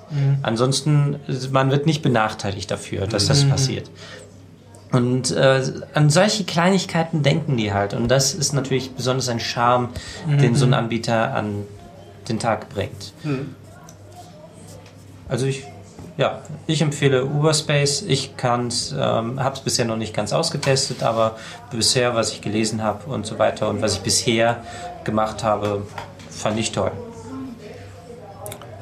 Ich, Gut, ich empfehle euch was, wie ihr sehr viel über euer Gehirn lernen könnt. Ich weiß nicht, äh, könnt ihr blind schreiben, wie man bei uns in Österreich Ja. sagt? Alle miteinander? Was heißt Blindschreiben? Dass du nicht auf die Finger schauen musst, wenn du tippst. Ja. Nein. Also so, einerseits ja. Zehn-Fingersystem und andererseits eben nicht auf die Finger schauen. Und Also im Prinzip tippen, genau. Ja. Und im Prinzip auch tippen, wenn die Tastatur nicht beschriftet ist. Heißt das. Ja, natürlich. Gut, also ich konnte das bis vor zwei Jahren überhaupt nicht, nie gelernt und irgendwann hat es mir dann gereicht und gedacht, eigentlich ist es ja auch peinlich, also ich will das lernen. Nur habe ich mir gedacht, einerseits ist mein Gehirn ziemlich verseucht von dem Tastaturlayout und irgendwie schaut man ja dann doch runter und macht, na, wenn, dann lerne ich es gleich gescheit. Und gescheit bedeutet mit einem ergonomischen Tastaturlayout. Das, Das heißt, du hast Lass jetzt mich nicht das raten. Quert, sondern Neos? Oder Neo 2. Neo 2. Ja, bin ich gut. Wir sind so ein nerdiger Podcast. Absolut, absolut. Und Ja, das heißt, du hast jetzt im fortgeschrittenen Alter, weit über 30, hast du jetzt gesagt, ich lerne jetzt Neo Blindschauen. Genau, was mich Cool. dann dazu gebracht hat, nach ungefähr, also bin dann nicht sehr, ich bin mechanisch nicht, Mhm. sehr, nicht sehr schneller Lerner, nach so etwa drei bis vier Monaten konnte ich dann das alte Tastaturlayout nicht mehr, das neue auch das nicht. neue auch nicht wirklich. Was mich dazu gebracht hat, dass ich E-Mails nur mehr sehr ungern beantworte. Auch gut, ja. Also, man muss dazu sagen, du hast ein eigenes Unternehmen. Ich glaube, das ist mal jetzt nicht so schlau, oder? Das könnte man auch sagen, man programmiert dann auch weniger, also man schreibt weniger Code und was hat dann effizienter sein beim, beim Code. Ich rufe einer an. Und dann berät man das. Wie kommen wir denn so gut? Aber man wird dann im Laufe der Zeit doch besser. Also das Ja. Gehirn programmiert sich dann Ja. und man, also es ist unglaublich, wie schwer das Tippen dann zeitweilig fällt, Ja, bis es dann wieder geht und irgendwann geht dann halt das Blindschreiben doch nach einiger Zeit. Ja. Man weiß gar nicht, Und du hast vorher mit der QWERTY blind schreiben können oder eh auch Überhaupt nicht? Achso, nicht, mhm, okay. Und ich habe mir gedacht, Ja. jetzt wird es Zeit, Ja. dass ich das lerne. Und es hat noch den netten Nebeneffekt, dass kein anderer se- die Tastatur von einem verwenden will oder verwenden Dein kann. Laptop ist jetzt Deep Das haben viele gedacht. Und dann bin ich gekommen. Ja, und bist du jetzt konsequenter Neo-Nutzer oder was machst du, wenn du jetzt auf einem anderen Ich kann nur mehr Neo Du kannst nur noch Neo. Alles andere ist tragisch. Mhm, okay. Also tendenziell würde ich dann auch lieber meine eigene Tastatur anstöpseln, wenn ich woanders arbeiten wollte. Müsste. Mhm, Ja, und äh, hast du deine eigene Tastatur gekauft oder nur mit Filzstift oben? Wie Die gibt es nicht zu kaufen. Weder noch. Es gibt sie auch hin und wieder zu kaufen, so, so, in Sammelbestellungen, dass man individuelle an Ah, bei Sherry. Aber was sehr einfach ist, ist, äh, es gibt zu kaufen bei einem deutschen Hersteller Aufkleber für die Tastatur, weil äh, es ist auch nicht nur spannend, dass die Buchstaben anders angeordnet sind. Das ist eigentlich, das ist schon ein Feature, dass die wesentlichen Buchstaben, das heißt die fünf Vokale und die fünf häufigsten Konsonanten auf der Grundlinie sind. Aber was eigentlich fast das größere Feature ist, dass man sechs Ebenen hat. Das heißt, so ziemlich jedes Sonderzeichen, das man als Programmierer jemals braucht, auch Ja, erreichbar Tastatur. hat auf der Tastatur. Und dass man das eben am, zumindest am Anfang auch ganz gern beschriftet auf der Ja, ja. Tastatur hat. Ja. Wo jetzt das äh, griechische Chi ist, Ja, weiß ja. ich noch immer nicht auswendig, aber ich kann es nachschauen dann, wenn es habe. Also so Tastaturaufkleber gibt es, die habe ich auf allen Tastaturen jetzt draufgegeben und die halten jetzt doch schon knapp zwei Jahre, ohne dass hier was abgegangen ist. Und jetzt rein vom Praktischen, ich nehme an, zu Hause bist du Linux-User oder? Zu Hause bin ich Linux-User Und äh, war das und schwierig, also deine diversen Linux-Distributionen zu erklären, dass du jetzt eine Neo-Tastatur hast? Linux ist trivial, weil da kann man es einfach wirklich umstellen. Das ist gar kein Problem. Bei Mac weiß ich es nicht, weil ich es nie gemacht habe. Angeblich auch kein Problem. Bei Windows muss man Treiber installieren. Den gibt es in zwei Varianten. Ich habe beide Varianten schon mal installiert, es haben beide funktioniert und ich weiß es auch mittlerweile, dass der auch unter Windows 10 funktioniert. Der klingt sich dann einfach als zusätzlicher DE-Treiber ein. Also beim Windows unterscheiden sie ja zwischen DE-Deutsch und AT-Deutsch und es ist dann ein, D ein zusätzlicher DE-Treiber, der Neo-2-Treiber. Und was sind jetzt die praktischen Erfahrungen mit, mit Neos-Tippen anstatt mit QWERTY-Tippen? Dass ich jetzt blind schreiben kann, was ich früher nicht konnte und daher wirklich auf dem Man Bildschirm schaue. könnte Tippen. jetzt behaupten, du hättest ja auch QWERTY blind lernen können. Könnte man sagen, da müssten wir jetzt die Zeit zwei Jahre zurückdrehen und dann könnte man es vergleichen, aber die hat nur einmal die Chance. Okay, aber so fi- findest du das jetzt angenehmer oder findest du, du tippst schneller oder tippst du schneller als zum Beispiel deine Kollegen oder so? Also ich weiß nicht, ob ich viel, sch- ich glaube, ich bin nicht viel schneller als Ja. früher, aber ich bin sicher viel weniger fehlerbelastet oder behaftet, weil ich eben auf dem Bildschirm schaue Ja. und kontinuierlich auf dem Bildschirm schaue und damit sehe ich, was rauskommt. Ich glaube, man sollte das jetzt trennen. Du hast eigentlich jetzt zwei Sachen in einem. Das eine ist, dass du blind schreibst und das Ja. andere ist, dass du die Neo-Tastatur verwendest. Genau, Ne? ja. Das Blindschreiben habe ich auch seit ich 13 bin. Ja, Also das, Das habe ich mitgekriegt, damit die Neo-Tastatur war nur ein Side-Effekt. ja, ja. Aber sonst hast du irgendwelche tollen Effekte von der Neo-Tastatur oder Gibt es eine eigene Community in Österreich der Neotipper, die sich treffen in einem Restaurant und dann so gegenseitig mit Neo-Layouts Also ich, ich kann sagen, ich habe schon einen zweiten gefunden. Ja. Also äh, eine Community weiß ich von keiner. In Deutschland gab es hin und wieder mal Treffen. In Österreich weiß ich von nichts diesbezüglich. Ich habe dazu auch etwas zu nehmen. Es ist kaum zu glauben. Es gibt kein Thema, wo ich nicht was zu sagen hätte. Warte kurz, kurz. Gregor, Ja, ja, äh, ja. du nicht viel zu Wort. Ne? Nein, das ist doch mal gut. Das ist, das ist ein Tennisarm. Also äh, ich habe die erste damals ähm, verwenden wollen und ähm, jetzt. die erste, ja. ja, das ist schon ewig lang her, über zehn Jahre. Und wenn man nach meinem Namen äh, und Neo sucht, kommt man auf die Homepage von dem Anbieter sogar. Weil ich habe dem Typen äh, ein Installer-Skript, glaube ich, irgend sowas war das für Linux geboten, also für den X-Server geboten. Ich weiß nicht mehr genau, was ich ihm damals geschickt habe. Ich habe es ein bisschen verbessert und ihm dann zugeschickt. Seitdem steht mein Name auf der Homepage von der DE Neo, von der alten. Falls es das noch gibt. Und Neo 2, ich kenne auch einen Benutzer, einen regelmäßigen. Ich gehöre in, nicht mehr zu den Neotippern, weil ich inzwischen ähm, QWERTY, also die amerikanische Variante, immer verwende. Nicht die deutsche, sondern die amerikanische.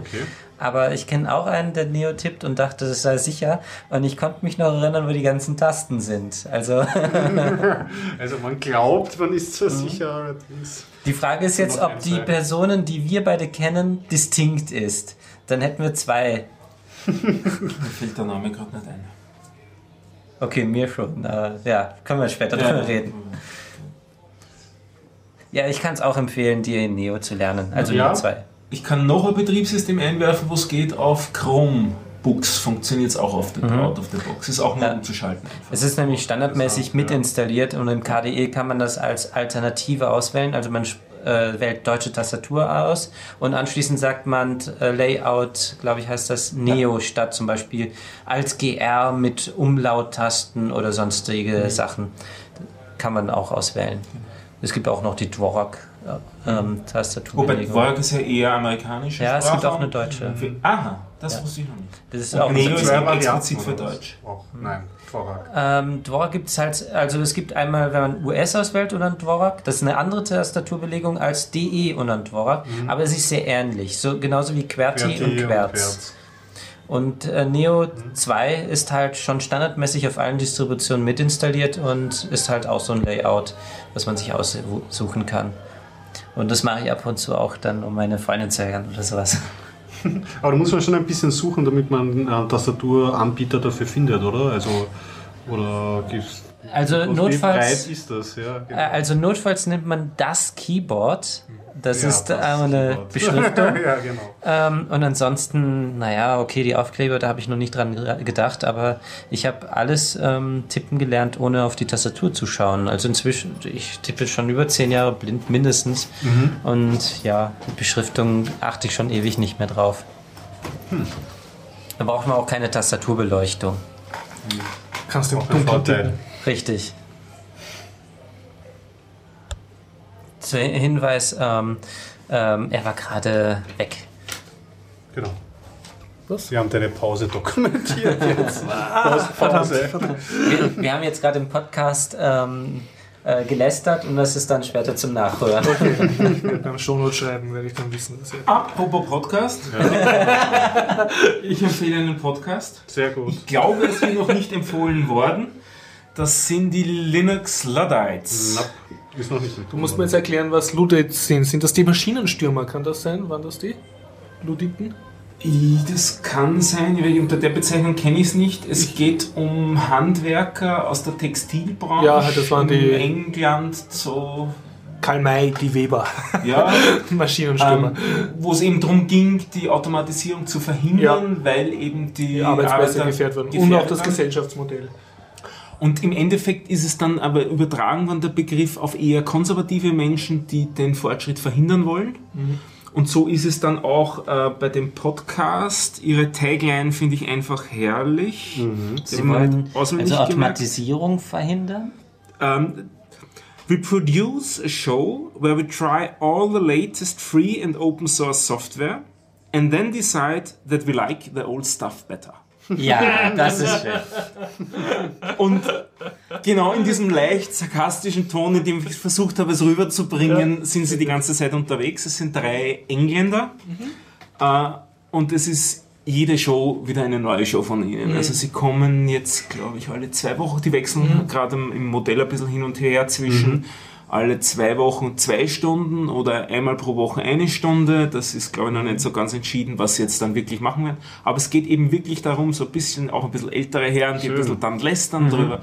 Und ich, sind sehr nett, sehr nette Leute. Sie sind für mich ein sehr schöner Ersatz geworden für die beiden, die wir vorher im Off besprochen haben. Ähm, ja, Für von die den Linux Outlaws. Outlaws. Das sind statt zwei dann halt drei. Und diesmal ist äh, kein deutscher Akzent dabei, sondern wirklich nur Engländer. und ich kann es wirklich nur empfehlen. Es ist ausgesprochen nett und sie testen sehr viele Distributionen, was ich schon lange nicht mehr im Podcast gefunden habe, weil es gibt ja doch noch einen ganzen Haufen hübsche Distributionen. Sie testen auch so Sachen wie Window Manager mal durch, so dritt jeder unabhängig und dann berichten sie von ihren Erfahrungen. Die investieren ganz schön viel Zeit in Vorbereitung. Ja, das stimmt. Es gehen, ja. Ja. Also das sind die Linux Lorites. Ich würde mir jetzt noch irgendwas äh, wünschen. Es muss kein Podcast sein, einfach eine Liste.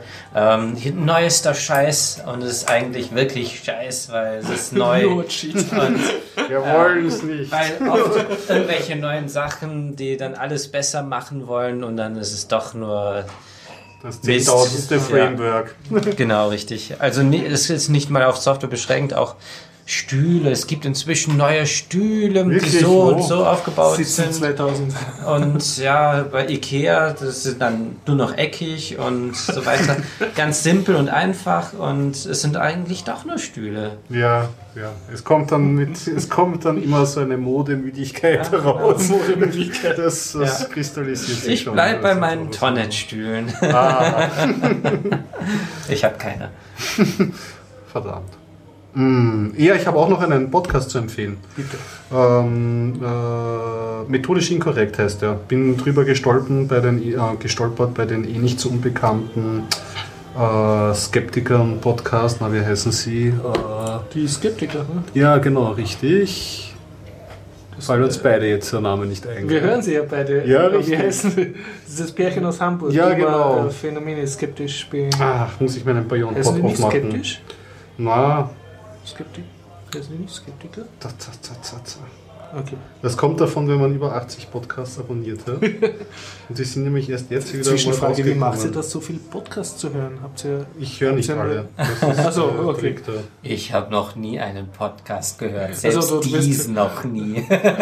Du sch- sprechen. Das ist ein Vorteil, ja. Right only. ganz, ganz frisch. Bei mir fliegen die Podcasts halt einfach auch wieder raus. Wenn Also ich einer. wechsle auch durch. Mm, mm. Und momentan Das gebe ist ich wichtig. mal halt die Biertaucher, weil es mir Spaß macht. Ich sehe das so als Urlaubsbeschäftigung. ich habe mir jetzt ein bisschen Urlaub gegönnt. Herrlich. Wir müssen eine spezielle Medaille gründen für Leute, die alle Biertaucher-Folgen nachgehört haben. Durchgestanden haben. Ja. Fünf- 75 habe ich noch vor mir. Überlebens. Also, Was, du bist jetzt echt schon bei, bei über 100 jetzt? Weit drüber. Ja, 150, Wahnsinn. ja. Wirklich jede andere. Hoxilla heißt der, heißt der Podcast. Ah, ja, Okay, ja, Hoxilla genau. Der natürlich. skeptische Podcast. Ich werde demnächst Genau. auch alle äh, Shownotes äh, mit den Timestamps einbauen, damit ich sie nämlich alle äh, eintippen kann und sagen kann, das interessiert mich gerade, das will ich jetzt wirklich mal hören. Sehr gut, ja. Okay, wir, werden wir mal. Ja, passt, passt. Ja, ähm, genau, methodisch Podcast. inkorrekt, genau. Das sind zwei Methodisch inkorrekt, sind ja. zwei Wissenschaftler, arbeiten auf der Uni, sind, glaube ich, beide Physiker, soweit ich mich daran erinnern kann. Und sie, das Konzept ist eigentlich relativ einfach. Sie nehmen wissenschaftliche Papers und ähm, besprechen die.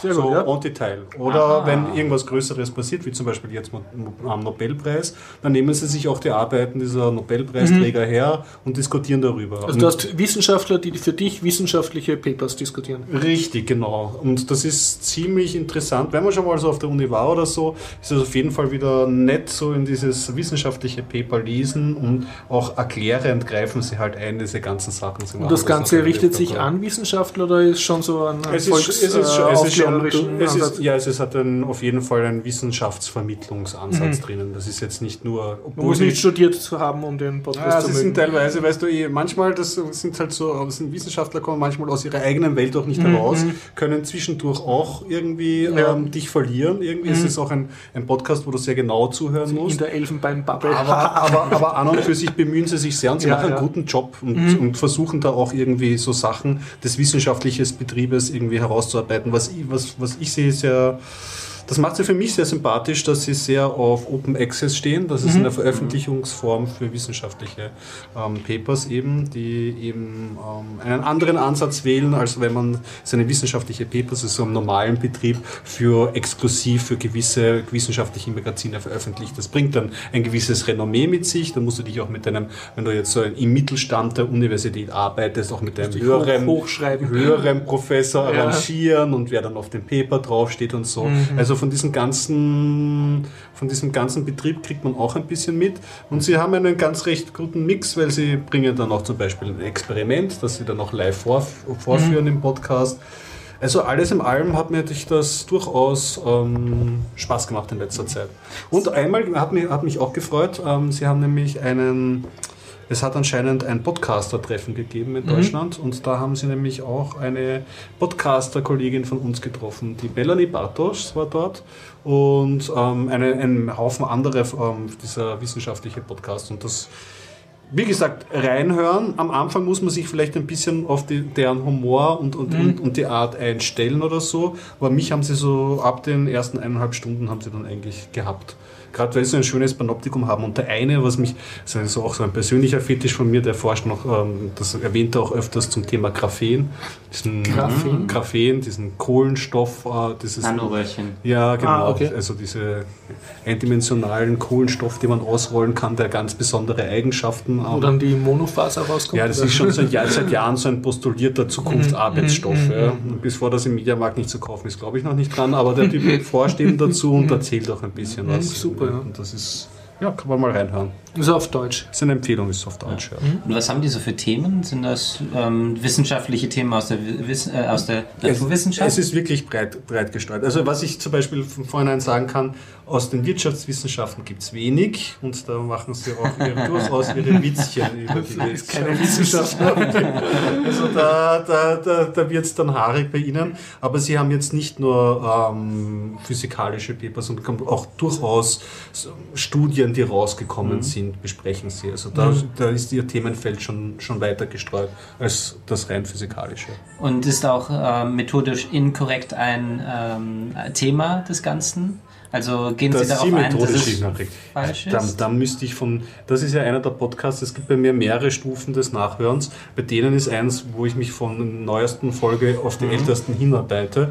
Wenn Sie jetzt Du hast, wei- zurück- du hast rückwärts jetzt ja, sozusagen. genau. Mhm. Und wenn sie weiter so gut bleiben und ich mir auch irgendwann mal Urlaub nehmen möchte, dann nehme ich mir die Folge 1 vor und Also höre dann von hörst du hinten von nach vorne. Das ist dann, dann noch eine Stufe höher. ich glaube, man kann das so sagen, das ist eigentlich die höchste Auszeichnung für einen Podcaster, wenn es Leute gibt, die, Ja. die sagen, wir hören das jetzt von klar. 1 zurück. Also bei mir auf jeden Fall. Das ist halt Zeit, die man einfach investiert. Ne? Ja. ja, ja, Zeit ist viel und es ist, muss interessant sein, sonst macht man sich die Arbeit nicht. Hat noch wer einen Podcast? Na, Nein. Dann habe ich ein Webinar. Weil der Nachteil beim. Podcast Aha. ist ja, das ist nur was Passives. Und beim Webinar, da ist es halt dann doch tendenziell eher was Aktives auch zumindest dabei. Und es gibt ein Webinar, da bin ich jetzt seit ähm, Anfang des Sommers mit jede Woche fast mit dabei, wenn es sich ausgeht. Das ist ähm, der Verbal to Visual Classroom. Ich glaube, ich habe ihn einmal angekündigt, dass ich darüber reden werde und bin dann nicht dazu Ist gekommen. das nicht das, was du schon erzählt hast von diesem California? Oder ja, ich, aber ich, ich glaube, ich habe es entweder nur dir, Ah, ja, ich okay, nur dir erzählt Podcast, ja. und, und im Podcast, glaube ich, habe ich es einmal angekündigt. also und du dann, bist Fernlernender. ich bin Fernlernender bei einem Kurs, der ursprünglich angefangen hat in, in Form einer Webseite, Verbal to Visual von Doug Neal, der dann einen Kurs daraus gemacht hat äh, mit, mit äh, neun Lektionen und im Laufe dessen hat sich das dann weiterentwickelt in ein regelmäßiges Webinar, das einmal in der, in der Woche stattfindet, wo sich die Leute, die in dem Bereich äh, aktiv sind, die in dem Bereich was lernen wollen, treffen und die, die letzte Woche sozusagen Revue passieren lassen und austauschen, was sie so Neues gelernt haben, aufgeschnappt haben und so weiter. Und vielleicht sollte ich doch noch ums Thema reden, um das es eigentlich geht. Was ist dieses Verbal to Visual?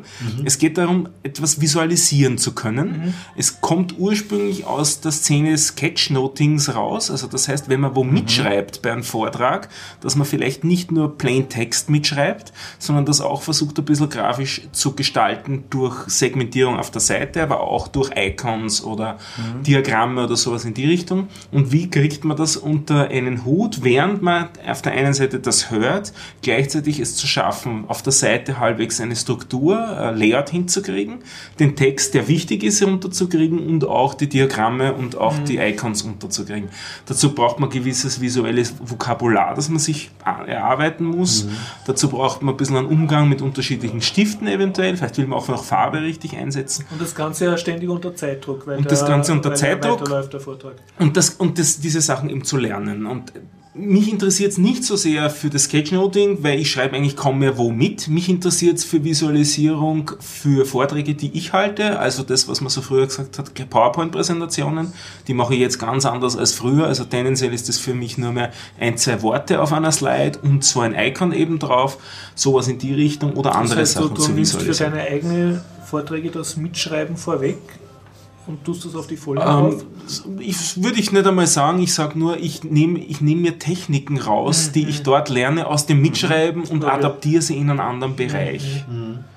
Und das macht mir sehr viel Spaß. Und es ist auch für mich das erste Mal so an so einer internationalen Runde Ja. teilzunehmen, weil es wirklich Leute von allen Kontinenten sind. Also es ist eine Dame aus Tasmanien dabei, eine Cool, ja. aus Pakistan, es sind ein paar Amerikaner, es ist lustigerweise eine zweite Wienerin dabei. Und, dann das alles auf Englisch nehme ich an. alles auf Englisch Mhm. natürlich. Und dann, nachdem du immer so schöne Anekdoten bringst, bringe Mhm. ich jetzt auch eine, eine Anekdote. Letzte Woche Freitag komme ich wieder zur vereinbarten Zeit und äh, sehe auch gerade, wie die zweite Österreicherin aufpoppt. Und das Komische ist, ihr macht das über Google Hangout? oder über Google Hangout, genau. Und das Komische ist, man hat sofort das Gefühl, da sind alle schon da und es wirkt so, als wären die alle schon fertig. Und aber bin gerade erst gekommen und auch die zweite Österreicherin ist gerade erst und die fangen schon fast an, sich zu verabschieden. Woran kann das plötzlich liegen? Wir haben ja gerade die Zeitumstellung. Gehabt, von Sommerzeit Ah, auf ja, Winterzeit. Die gab's nicht. Und das ist kein internationales Phänomen, an welchem Tag zurück umgestellt wird. Sprich, die Amerikaner stellen je nach Bundesstaat Ja. auch noch zu Unterschieden und da um eine Woche später um als wir. Und das vergesse ich jedes Semester, bin ich wieder falsch. Jetzt eine ganz dumme Frage, weil ich das noch gar nicht kenne. Was ist ein Webinar? Ein Kurs, der übers Internet abgehalten wird, in so allgemeiner Form. Okay, das heißt also, es ist da eine, sozusagen eine Leinwand zu sehen, das was normalerweise bei gibt sehr viele, gibt, sehr viele Modi, wie man das abhalten kann. Bei ihm ist es einerseits, dass er YouTube-Videos erstellt, Mhm. wo er Sachen erklärt, wo er auch dieses Sketchnoting demonstriert. Das ist auch äh, frei erhältlich auf YouTube und auch auf seiner Website. Also das ist auch schon sehenswert. Es ist die Geschichte mit diesem Google Hangouts, wo man eben sich unterhaltet. Es ist aber auch das, er verwendet auch Foren dafür. Er stellt Aufgaben, er gibt PDFs zum Download, Arbeitsblätter Also der engagiert sich sehr.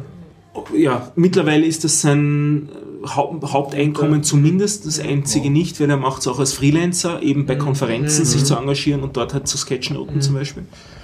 Ähm, also diese Webinars haben sehr unterschiedliche Formen, je nachdem, was hat derjenige, der oder Und wie, wie diejenige. läuft das mit der Bezahlung? Was zahlst du dafür? Ähm, da ist es so, dass du es entweder zahlen kannst pro Monat, pro Jahr oder forever. Und ich habe das besondere Glück gehabt, ich war bei der ersten Tranche dabei, ich habe die sehr früh gefunden, habe daher die erste Gebühr gezahlt, wo er eigentlich noch nicht genau gewusst hat, was er damit machen will. Da war es nur ein kleiner Kurs und das mit dem, was ich für den kleinen Kurs gezahlt habe, bin ich mittlerweile abgeredet worden zur Lifetime Membership. Das heißt, du kannst jetzt ewig. Ich kann jetzt ewig das, eine und ich habe ich hab damals gezahlt, ich gebe zu, damals nur 50 Euro gezahlt, mittlerweile zahlt man für die Lifetime Membership 200 Dollar.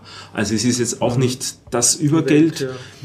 Es ist ähm, pro Monat 10 Dollar, pro Jahr 100 Dollar und Lifetime 200 Dollar. Also wenn man weiß, ich mache das sowieso zwei Jahre direkt Lifetime. Lifetime, genau.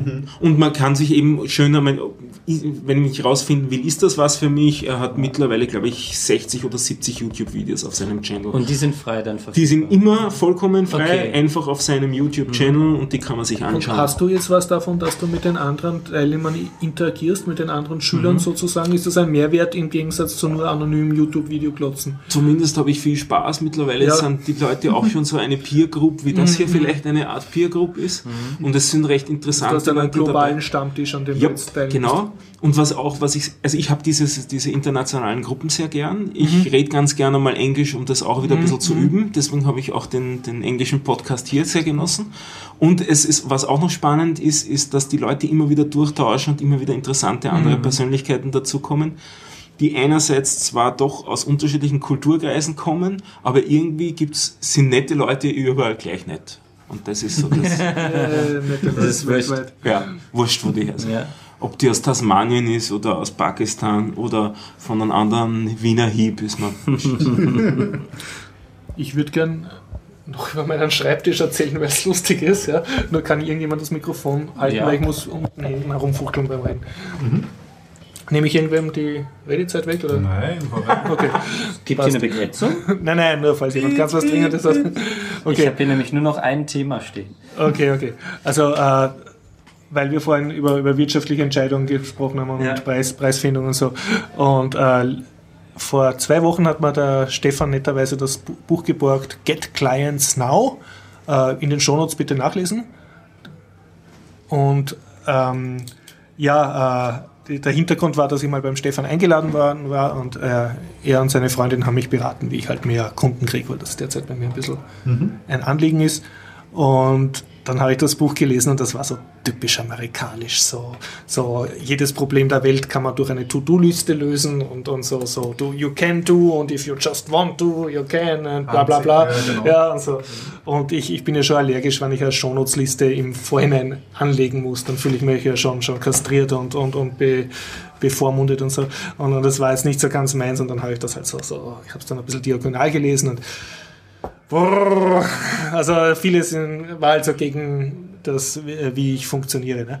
Und andererseits muss man auch zugeben, alles funktioniert nicht so gut, so wie ich funktioniere. Ne? Also ich habe circa 100 Kunden zu wenig, um mich wirklich wohlzufühlen.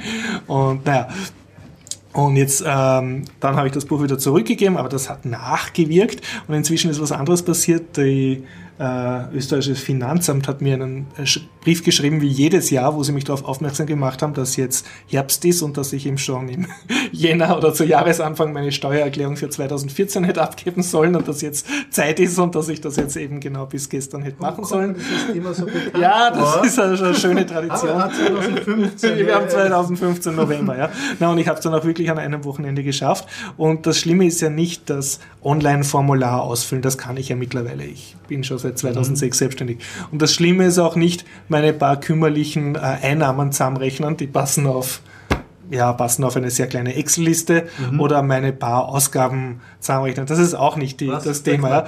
Das Thema ist, und das ist das, was wirklich so schlimm ist daran, ich habe einen sehr großen Schreibtisch. Und wenn ich jetzt irgendeine Rechnung produziert habe, also eine Ausgabe, dann tue ich die da am Schreibtisch wohin, wo ich es später wieder finde und dann einmal eintippen kann. Das ist aber nur einmal im Jahr der Fall. Das heißt, da wächst ein sehr großer Stapel voller grauslichen Sachen, so wie, ein, wie eine unerledigte Hausübungenstapel, ja, den ich auch nicht anschauen will, sondern der nur nach Große oben Pile wächst. Große Pile auf bei. Und mit den Einnahmen bin ich ein bisschen sorgfältiger, weil ich muss ja auch Rechnungen ausdrucken, aber das ist halt auch ein, ein Peil. Ja. Und, und noch dazu kommt, ähm, dass das Schlimme ist, ich will nicht wissen, wie viel ich verdient habe, weil das deprimiert mich immer. Ja. Ich bin jetzt kein so super Größeres und das tut dann so gewisse äh, Lifetime-Entscheidungen in Frage stellen, wie war das gescheit, dass du dich selbstständig gemacht hast? Oder äh, ist das wirklich toll, unterm, also weniger zu verdienen als das Ex oder dieses Mindestlohn oder so ist, macht. Einmal pro Jahr Ja, das ist, ist so sozusagen. circa so, unan- äh, so angenehm, wie sich auf die Waage stellen, wenn man weiß, man, man hat Übergewicht. Ja. Das, also, du hast unter, Unterverdienst. Ja. Okay, und diese zwei Sachen kommen halt zusammen. Ah, Schreibtisch aufräumen müssen und, und dann sehen, wie wenig man verdient hat. Wirklich kritisch wird's dann, wenn das Finanzamt dir unterstellt, dass du das Ganze nur wegen Liebhaberei Ja, machst. da, und da, dir- da warte ich eh schon bis zu sagen, dass ich eine Liebhaberei verlange. Na, es ist ganz so schlimm ist auch nicht. Also, aber Was ist das denn, Liebhaber? ja, wenn du ein Geschäft hast, was nichts bringt. Weil du eigentlich, eigentlich versuchst, deine, deine, Also eine- deine äh, du hast, also da, da muss man dazu sagen, das Liebhabereiverdacht macht dann einen Sinn, wenn du eine gut gehende Firma hast, Ja. ja, magst aber keine Steuer zahlen und gründest jetzt, was weiß ich, für das äh, Pferdegestüt deiner Frau eine zweite Firma, die einen Verlust macht und leitest das da um. Ah, okay. Aber du hast auch kein zweites Geschäft, oder? Nein, ich habe auch keins, das gut geht. Aber Liebhaberei, ja. Das motiviert einen nicht, oder? Das sind so wie Spiele, die einen fragen, aber du kannst jederzeit auf Easy umschalten, wenn dir das zu schwer ist oder so. ja, also die, die, das Finanzamt nimmt dann halt Angst äh, an, dass da was nicht stimmt. Ne? Dass du, Und für jemanden, der Geschäft ernsthaft bereit, betreiben will, ist es einfach demütigend. Nicht? Ja, ich, du kennst das vielleicht auch. Es ist, Ja, ja. Wenn du dann denkst, ah, und in der Scheißfirma, von der ich kündigt habe, habe ich eigentlich schon sehr viel mehr verdient als jetzt. Das, das, das sind also die Sachen, die du nicht gerne dir selber zugestehst. Okay, auf jeden Fall. Und auch, also neben diesem Stapel auf Bay äh, von Sachen, die ich nicht haben will, äh, sind, habe ich noch einen zweiten Stapel und der, mein Vater sagt immer, das hat so einen, einen, einen Schüttkegel, also wo der bald so eigene Lawinen produzieren wird.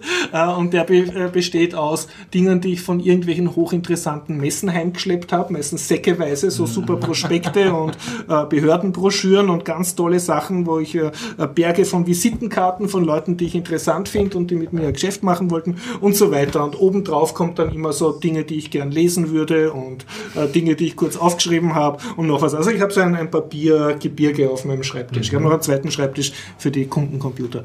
Und ja, und das Schlimme, das, was mich eigentlich nervt an dem Steuererklärung äh, machen, ist, dass ich meinen Schreibtisch aufräumen muss. Ja, das äh, ja, das habe ich das halt machen müssen. Man sieht jetzt sogar wieder, ich habe jetzt entdeckt, aha, ich habe Holz, einen Holzschreibtisch. Ja, habe ich ein Jahr lang nicht gesehen.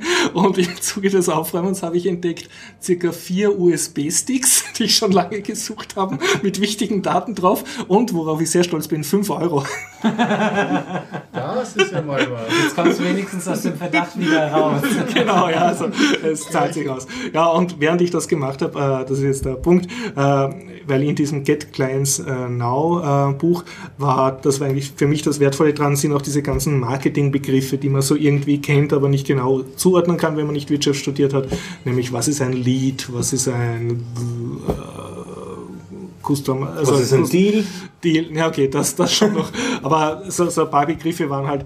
Und ähm, da, was in dem Buch vorgeschlagen worden ist, ja, man soll sich einfach regelmäßig bei dem Wort hat, hat meine Sympathie dann schon verlassen. Regelmäßig hinsetzen und etwas machen, also drei Unworte für mich in, in einem Satz und zum Beispiel einfach nur jede Woche drei potenzielle Kunden anschreiben oder drei bestehende Kunden oder bestehende Kontakte anschreiben, damit die Kunden werden. Und halt einfach regelmäßig an der Kundenbearbeitung arbeiten. Es ist einerseits die Konsequenz, die ein Thema ist in dem Buch, und andererseits erarbeitet man sich ähm, mit, des, mit diesem Buch, wenn man einmal komplett durch ist, ein Programm, das sich über vier Wochen erstreckt und das man dann alle vier Wochen durchführen soll, bis man eben nicht mehr zu wenig Kunden hat. Das ist so die Idee dahinter, eben dieses konstante, Ja. brave Abarbeiten des Programms, das man sich selber erarbeitet hat. Aber es ist, ist sicher äh, vernünftig, dass das Marketing passiert nicht von allein. Du musst dich halt hinsetzen und du musst halt was, was machen. Ne? So, und das haben wir jetzt aus dem Mund vom Horst Jens gehört. Das wollen wir hier jetzt festhalten, inklusive Datum und Uhrzeit. Ja, äh, man muss dazu sagen, also wenn wir vorhin beim Thema Übergewicht haben, das ist so wie, ich muss jetzt abnehmen oder... Gehen Sie mal in den Folgen wenn es so weit her ist, ein Jahr vorwärts, wie es 2016 aussieht. Aber was ich, was Programm ich geblieben das ist. Lustige, was ich erzählen wollte, ich habe jetzt, okay, ich habe jetzt meine steuerpflichtigen Dokumente in andere Ordner verstaut und eine gewisse Volumensminderung auf meinem Schreibtisch, aber da waren ja noch dieser riesige Berg von potenziell nützlichen Visitenkarten, Prospekten und Kontaktadressen, die ich und Messe, Messe klumpert. Und da habe ich jetzt folgendes gemacht. Ich habe auf den Boden eine große Pappkartonkiste gestellt, also circa einem Kubikmeter Inhalt und dann mit so großen Armbewegungen alle diese Visitenkarten hineingewischt. Und ich, wenn ich jetzt einmal circa vier Jahre äh, durchgehend Urlaub habe, werde ich jede von diesen Visitenkarten nehmen und den anschreiben. Hello, I found your uh, business card. I hope you're not dead yet. I somehow found you interesting and want to, you, bis- to do business with you. Und das werde ich dann machen. Ich habe einen Plan. Ich glaube, ich muss dir noch ein anderes Programm empfehlen. Das ist vom David Allen. Vielleicht ist der hier auch bekannt. Das ist Getting Things Done. Oh ja, doch, das, Ah, ja, ja, das doch. ging. Ja, Schon ja. mal gehört. Das sollte gegen die Papierhaufen helfen. ja, ja. Wie wär's denn Wie mit den. Visitenkarten irgendwie eindigitalisieren? Ja. würde den Stapel auch Ja, reduzieren. schau her, ich muss jetzt das International Open Magazine machen. Das ist, bringt zwar null Geld, aber das ist so viel wichtiger. Wir räumen nicht auf, hängen überall kleine Text dran, so machen das die Suchmaschinen auch. Also, du musst nicht aufräumen, ist da alles Genau. richtig bestimmt. Nein, nein. Oder du schaffst dir eine Sekretärin an. Ja, mit welchem Geld? Ja, die verdienen dann im Endeffekt mehr du als du dann. Ja, ich bräuchte erst mehr Kunden. Aber das wird erst. Ja, wurscht. Das ist ein. Nein, nein, es, ist, es passt schon. Aber was ich sagen wollte, ist, also auch, auch wenn einem äh, dieses, ähm, diese amerikanischen Ratgeberbücher wie Get Clients Now ein bisschen oberflächlich und sehr so, haha, du kannst, wenn du willst, vorkommen am Anfang. Es ist- steckt auch wahre Erkenntnisse Brauchbares. ja. man muss halt auch selber die Bereitschaft haben, das zu akzeptieren. Das, das war's dazu. Ja, Leute, äh, ich weiß ja auch nicht, wie ist denn eure. Ich habe noch einen schönen französischen Ja, dann bitte. Ich habe noch ein. Thema, Ja, das sûr. vorgeschlagen worden Naturellement. ist, ohne dass ich irgendwas wusste. Auch ein französisches Thema? Nein, also- Nein, Ich hätte noch dreimal Kultur. Ja, dann machen wir jetzt den schöner Leben und Ja, wir gehen jetzt einmal so mit der Kultur durch. Dann würde ich sagen, einmal er, dann Einmal- einmal, er, dann der. Gut, einmal kurz Ja, Kultur. muss ja auch mal darüber. Am, Ja. am Sonntag war ich in Klosterneuburg mit meiner Freundin und auf Fahrrad unterwegs im Museum Essel. Ah, schön. Wer was für moderne Kunst über hat, die haben gerade eine Ausstellung, nicht besonders groß, also man braucht da nicht arg viel Zeit, für deutsche zeitgenössische Ah, okay. äh, Kunst. Ähm, sehr viele verschiedene Sachen, manche Sachen, wo ich mich frage, dass man das wirklich als Kunst bezeichnet, aber manche Sachen, die ich echt schön gefunden habe. Mhm. Also auf jeden Fall einen schönen Radausflug. Kannst du ein, ein Beispiel nennen für eine schöne Kunst? Ah, muss ich da raus, muss ich da, ich merke keine Namen. Die, nein, nein, die nur, drei nur beschreiben, was es war. Ah, also ein Salzstreuer oder? Nein, drei riesen Gemälde, die an schon richtig dreidimensional gewirkt haben, weil die, die Farbe so dick aufgetragen war, äh, unheimlich bedrohlich auf einen wirkend, faszinierend.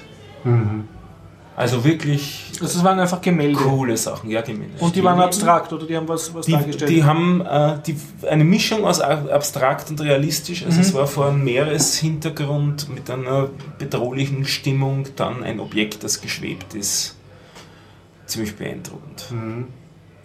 Ich finde auch, also ähm, Leute, lasst euch nicht abschrecken bei moderner Kunst, auch wenn ihr vielleicht oft mal so daneben schlagt nach eurem Empfinden und so sie euch ähm, solche modernen Stücke manchmal gar nicht sagen. Aber es ist sehr lohnend, weil gerade in den Grenzbereichen, wo man vielleicht dann doch mal stehen bleibt, und kann das dann durchaus äh, lohnend sein. Also Vor allem, wer weiß, ob die in 50 Jahren nicht urberühmt werden und dann kann man sagen, ich habe ihn erkannt, wie er jung war.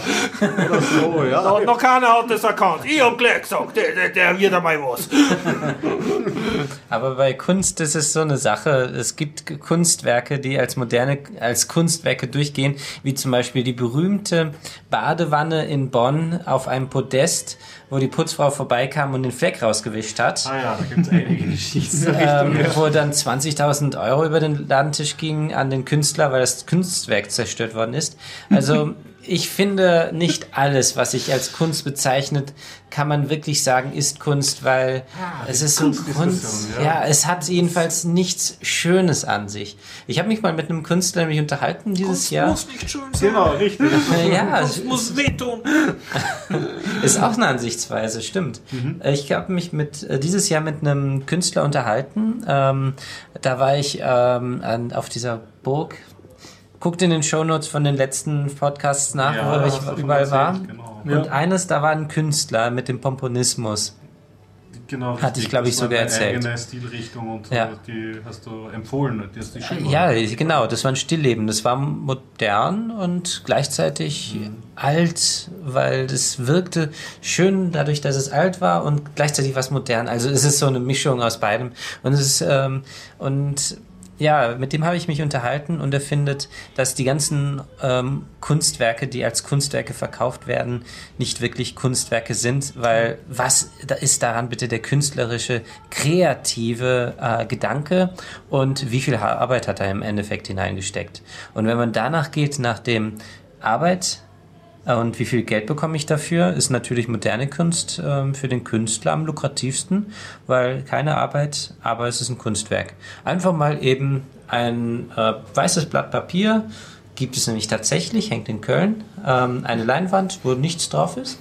Es gibt in Köln auch eine Leinwand, die wurde einfach nur in einem bestimmten Blau komplett gestrichen da kann man auch sagen, ja, da hat Arbeit reingesteckt und hat ein bestimmtes Blau entwickelt und hat damit das ganze Gemälde gemalt. Also das, das ist schon ein bisschen grenzwertig. Ja, aber je abstrakter die Kunst wird, es halt immer mhm. schwieriger. Umso ja. mehr. Und da ist auch wieder so eine Passformulierung, aber die kann man ja bringen, ist der Betrachter halt mehr Projektionsfläche als so der, als, der, als das Kunstwerk vielleicht dann mhm. manchmal herausgibt. Aber ja, natürlich Wer, wer, vielleicht für die bildende Kunst nicht so viel über hat, aber trotzdem dorthin muss, aus welchem Grund auch immer. Kunstmuseum Essel. Das Kunstmuseum Essel ist architektonisch sehr interessant. Mhm. Von außen auch wieder grenzwertig, würde ich sagen, von innen ziemlich optimal.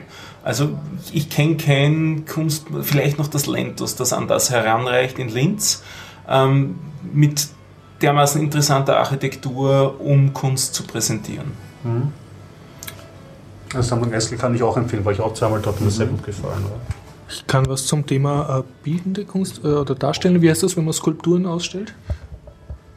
3D-Kunst sagen. Ja, tut mir leid, bin der volle Kunst, Kunstbanause. Ich war im Augarten, also ich wohne dort und da gibt es das ehemalige Ambrosi-Museum bei der Nordpolstraße. Und ich muss gestehen, dass, also das gibt es ein kleines Café und so eine sehr große Kunsthalle, wo glaube ich auch immer zwei Artists in Residenz äh, wirken dürfen. Und ich muss gestehen, ich war da, glaube ich, erst einmal drinnen und kann mich auch nicht erinnern, was ich dort gesehen habe. Und jetzt war vor kurzem, äh, war ich mit dem Derek eben drinnen und da war eine Ausstellung, bitte in den Shownotes nachlesen, ich werde den Prospekt reintun und die, äh, und die Fotos. Und das Ganze war so ein bisschen ich, ich, weiß jetzt den Namen nicht mehr, er war recht kompliziert, ja. Mhm. Aber es war so ein bisschen, äh, du wurdest reingebeamt sozusagen in eine Welt eines indonesischen Dorfhauses. So. Also okay. in, in, die Richtung ist gegangen. Und das sind sehr große Hallen, man hat sich die Schuhe ausziehen müssen, Eintritt war frei, und dann hat man reingehen können und gleich die, also diese Gebäude sind extrem groß, also sehr hoch, sehr, sehr breit, also so, soll ich sagen, wenn man sich vier, vier Schul Schulzimmer, vier Klassenzimmer in einem Quader vorstellt. Ja? Also das ist wirklich massig Platz und das war dann durch so eine Art Tarnzelt äh, abgeteilt. Also du hast sozusagen gesehen, dass, dass da jetzt so eine Struktur ist, äh, wie so ein Dorfhaus auf so einer, wie ist das aus, wie du das vorstellst, wie mhm. in, in Südostasien läuft, dass sie so ein bisschen bücken müssen und dann kannst du in dieses Zelt hinein und wurden dazu Geräusche bespielt und am Boden waren überall Sitzfälle und so Hängematten und also Holzrasseln und so. Also du warst plötzlich in einer ganz anderen Welt und das sehr geile war, in einem von diesen Räumen waren lauter riesige Stoffsäcke, sackartige Strukturen aufgehängt, äh, die mit so Sand gefüllt waren. Das heißt, das Ganze hat ausgeschaut, als sind- hängen da riesige bunte Regentropfen. Okay. Und man hat so die Versuchung gehabt, mit dem Finger von unten in diesen Okay. äh, Sta äh, Sack da, diesen schwebenden Säcken hineinzustupfen und schauen, ob da jetzt irgendein Sand rausrieselt. Aber Das die der haben Horror in jedes Mal. Angst, Schweiß in das sieben Museum. ja, und die haben dann auch sehr, sehr gebeten, dass man das nicht machen soll. Ich wollte unbedingt, ich habe mich dann zurückgehalten. und Ich habe mir schon überlegt, ob ich nachts einbrechen soll mit dem Bleistift. Ich wollte wissen, ob da jetzt der Sand rausrinnt und so. Und die haben dann auch gesagt, ja, und wenn man laut schreit, dann fangen die zum Schwingen an und so. Und, und zwar, also, manche sind dann Besucher, oder ich habe nicht genau kapiert, ob das Besucher waren oder Ausstellungsstücke. Die sind da in Hängematten vor sich hingedöst, inmitten diesen schwebenden äh, Tropfenstrukturen. Also es war alles sehr mystisch und und sehr cool, ja. Also ich stelle einfach die, die Fotos in die Shownotes. Ja, wirklich. Diese Ausstellung wandert herum. Also sie ist jetzt nicht mehr dort, aber ich nehme an, man, man sieht sie woanders, war aber durchaus sehenswert. Empfehlenswert. Ja. Ich habe noch eine Ausstellung, Ja. die habe ich mir noch nicht angeschaut, die hat nämlich noch nicht begonnen. Äh, der Titel ist schon mal sehr nett, das ist die Wiener Wunderkammer. Das ist eigentlich eine Ausstellung vom Kunsthistorischen Museum. Jetzt gerade ist 200 Jahre TU, also Technische Universität Wien, und im Rahmen dessen wird diese Ausstellung in die TU transferiert, aber nur für einige Tage. Äh, will eben zusammenbringen Kunst und Wissenschaft. Klingt vom Thema mal interessant. Diese Wunderkammer habe ich mir eh noch nicht angeschaut. Also gibt es zumindest seit 2013 im Kunsthistorischen Museum oder vom Kunsthistorischen Museum und ist in den nächsten Tagen eben im Technischen Museum jetzt dann zu sehen. Also wir sehen jetzt so Anfang November geht das los, Anfang November 2015. Haben wir auch einen Tipp? Ich habe noch den französischen Lustfilm. Ich habe dann Ja, Aliens. Oh, Aliens? Aliens, Aliens. Aliens. Aliens. Aliens. Also ein Standardartikel, also seriöse österreichische Zeitung, mit dem Titel Vermutlich künstliches Objekt nähert sich von jenseits der Mondumlaufbahn. Okay. Also man weiß wirklich nicht genau, wo das drum herkommt. Wahrscheinlich, es ist nur ein paar Meter groß, außerhalb der Mondumlaufbahn. Und von der Trajektorie her ist es relativ klar, dass es was Künstliches ist. Und wahrscheinlich wird es ein Überbleibsel sein von einer der ersten Mondmissionen. Aber Details weiß man eben noch nicht. Und das kann eben durch äh, äh, Beschleunigung vom Mond und von der Erde zu verzerrten Bahnen kommen, sodass so ein Objekt auch außerhalb der Mondumlaufbahn sein kann. nicht? Also wir werden dann sehen, es wird auf die Erde stürzen, findet man dann auch das Datum in dem Artikel drinnen, wann das passieren wird und dann wird man die Details wissen, was da jetzt runtergekommen ist. Falls es nicht abstürzt, dann kann es anscheinend sich selbst steuern. Vielleicht ist ja auch einer dieser, wir haben wir nicht ähm, diese, ähm, wir begrüßen Aliens Kapseln in den Weltraum geschossen, wo Auf der Voyager 2 war eine goldene Nein, nein, nein, auch in, in Realita hat es gegeben. Ja, oh ja, doch. Ich glaube, also das, man müsste es recherchieren. Ich weiß nicht, es gibt eine Weltraum, sie begrüßen die Aliens-Kapsel, die im Weltall, ich weiß nicht, Umlaufbahn oder so schwirrt, wo auch Aufnahmen von Mozart drauf ist, ein, ein, ein, um so Kulturgut der Menschheit zu vermitteln. Und auch eine Ansprache, weil das damals Das ähm, ist von der Voyager. UNO Das ist die goldene Schallplatte Der- auf der Voyager. Das Waldheim. Waldheim, Ja, das ist Voyager. Voyager. Das ist wirklich wahr. Das ist eine Raumsonde und die hat eine goldene Ah, Schallplatte. Na bitte, na bitte ist das aufgeschlüsselt, Voyager. Wenn der jetzt wieder zurückgekommen wäre, das wäre eine Überraschung. Oder Voyager 2. Oder Voyager. Interessant wäre es, wenn Voyager 6 zurückkäme. Oh je. also Reacher. Was ist. äh, Wer es nicht weiß, das ist aus Star Trek, der Film. Da ist Voyager 6, die zur Erde zurückkommt mit den Wahlgeräuschen. Ja, ähm, irgendjemand hat was wohl mit Velomobil ähm, in das Titan-Pad reingeschrieben. Ja. Was genau hat er geschrieben? Und Ähm, wie war denn Er das? will ein regelmäßiges Velo, Genau. Velo-Podcast. Also das erste war eben, da, nachdem Holger all seine Fahrräder verkauft hatte und NSFS Holger? genau, Holger Klein, darum gibt es auch einen, einen Podcaster, ein Deutscher, der relativ so. bekannt NSFW. ist, genau. Not safe, Safe for Work. Oder auch Mhm. bekannt von seinem eigenen Kanal Vrind, wer redet, ist nicht tot. Und die, die haben übrigens vor zwei Wochen wieder eine Folge aufgenommen, NSFW, aber sie haben sie irgendwie nicht veröffentlicht. Ah, interessant. Ja, ich habe sie noch Okay. nicht gekriegt. Ich habe nur irgendwo mal mitbekommen, dass ihr beim, beim Communication Camp beim Chaos, genau dort. Haben sie auch. Achso, und er hätte jetzt gerne einen Podcast. Genau, ich fände es super, wenn es eine wiederkehrende Rubrik Liegerad, Trike, Velomobil gäbe. Also, ich sch- Also schätze hier ich mal mit, genau, im, im Schrägstrich äh, zu lesen. Und außerdem hat er angekündigt, in Österreich in Dornbirn findet ab 30.10. bis zum 1.11. ein Velomobil-Seminar statt. Mhm. Ja, es ist leider für mich zu. Äh, ach, ein Seminar sogar. Ein Seminar, ja. Okay, für mich zu spät. Ähm, aber ich habe auch kein Velomobil. Ähm, ja, die Frage wurde schon vorhin gestellt: Was ist ein Velomobil äh, gegenüber einem ähm, anderen Fahrrad? Also Ja, das wollte ich genau. Velomobile sind äh, im Prinzip basierend auf Liegefahrrädern. Okay. Liegefahrräder kennt man ja, man liegt drin und äh, der, entweder ist der Lenker unter einem oder vor einem. Gibt beide Ausführungen. Velomobile haben meistens vorne zwei Räder und hinten eins. Das sind Dreiräder. Ist ein dreirädriges Liegerad, damit man nicht umkippen kann. Und ähm, zusätzlich haben halt dann die Velomobile eine komplette Verkleidung. Dann ist man richtig schön Ah, so man ist einer Torpedo, liegst du da. Das Ja, ist es Unterschied. windschnittig, weil man sitzt in so einer Tropfenform sozusagen drin ähm, und äh, kann dadurch richtig Gas geben und der Wind weht an einem vorbei ohne äh, Verwirbelungen. Weil diese ganzen Verwirbelungen sind das wirklich bremsende, ja. Wie zum Beispiel in den Also Speichen. trotz, trotzdem mehr Gewicht, was du mitschleppst, bist du dann im Endeffekt schneller, weil du Ja. weniger Luftwiderstand hast. Genau, der Luftwiderstand ist bei höheren Tempo, äh, bei höheren Geschwindigkeiten nämlich der bremsende Faktor im Gegensatz zum Gewicht, was bei langsamen Ja, ja. Geschwindigkeiten bremst. Und hat, hat diese Verkleidung auch einen Schutz gegen Regen oder ist das nicht das Thema? Ja, das ist auch natürlich, kann man auch als Vorteil ansehen, ist jetzt aber für die meisten eher unerheblich. Ähm, ja, na gut, okay, gegen Schnee ist es sehr praktisch, weil du kannst auch im Winter darin fahren, ohne dass du den Schnee abbekommst. Ähm, man muss nur halt entsprechende Reifen drauf haben. Dann, Winterreifen. ja, Winterreifen, genau. Äh, weil die meisten ziehen sich lieber profillose Mäntel auf das Fahrrad auf, damit sie äh, schneller sind, wenn sie auf Teer fahren, weil die haben keine Rei äh, weniger Reibung, keines falsch. Und ähm, beim Schnee braucht man allerdings schon eine ordn einen ordentlichen Grip. Also ich habe es einmal probiert mit meinen Marathon-Racern. Äh, die haben ganz, ganz wenig Profil. Durch Schnee zu fahren, das ist unmöglich. Also man kommt gar nicht vorwärts. Man braucht da schon Spikes, also Metall, damit man überhaupt noch vorwärts kommt. Und bei Velomobilen ist das natürlich auch so.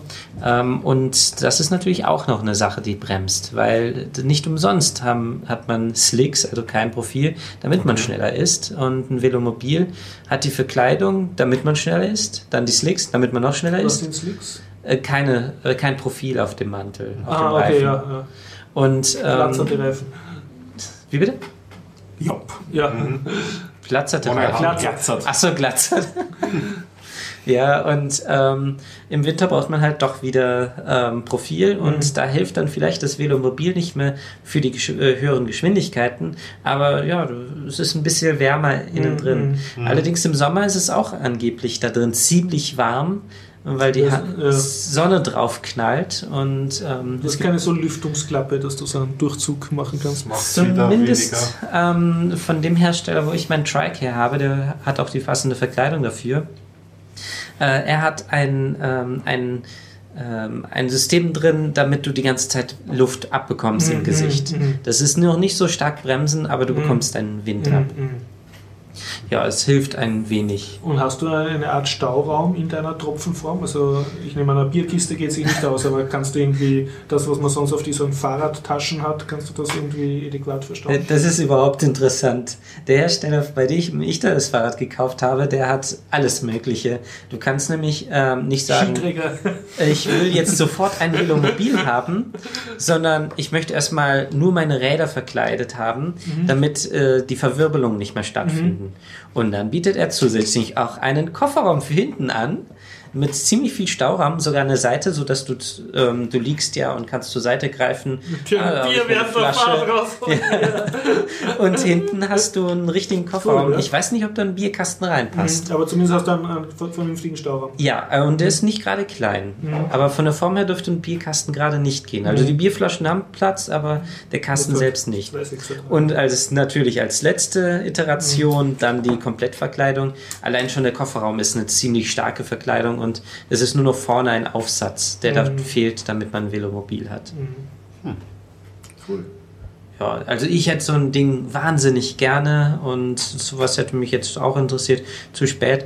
Und ja, ich weiß nicht, ein- eine Rubrik Velomobil, Trike und so weiter. Ich bin, glaube ich, der Einzige, der darüber was reden Du kann. erzählst einfach wöchentlich eine, eine Also Anekdote von deinem äh, Fahrradausflug. Okay, ja, müsste ich mal überlegen. Fahrradsachen kann ich beisteuern.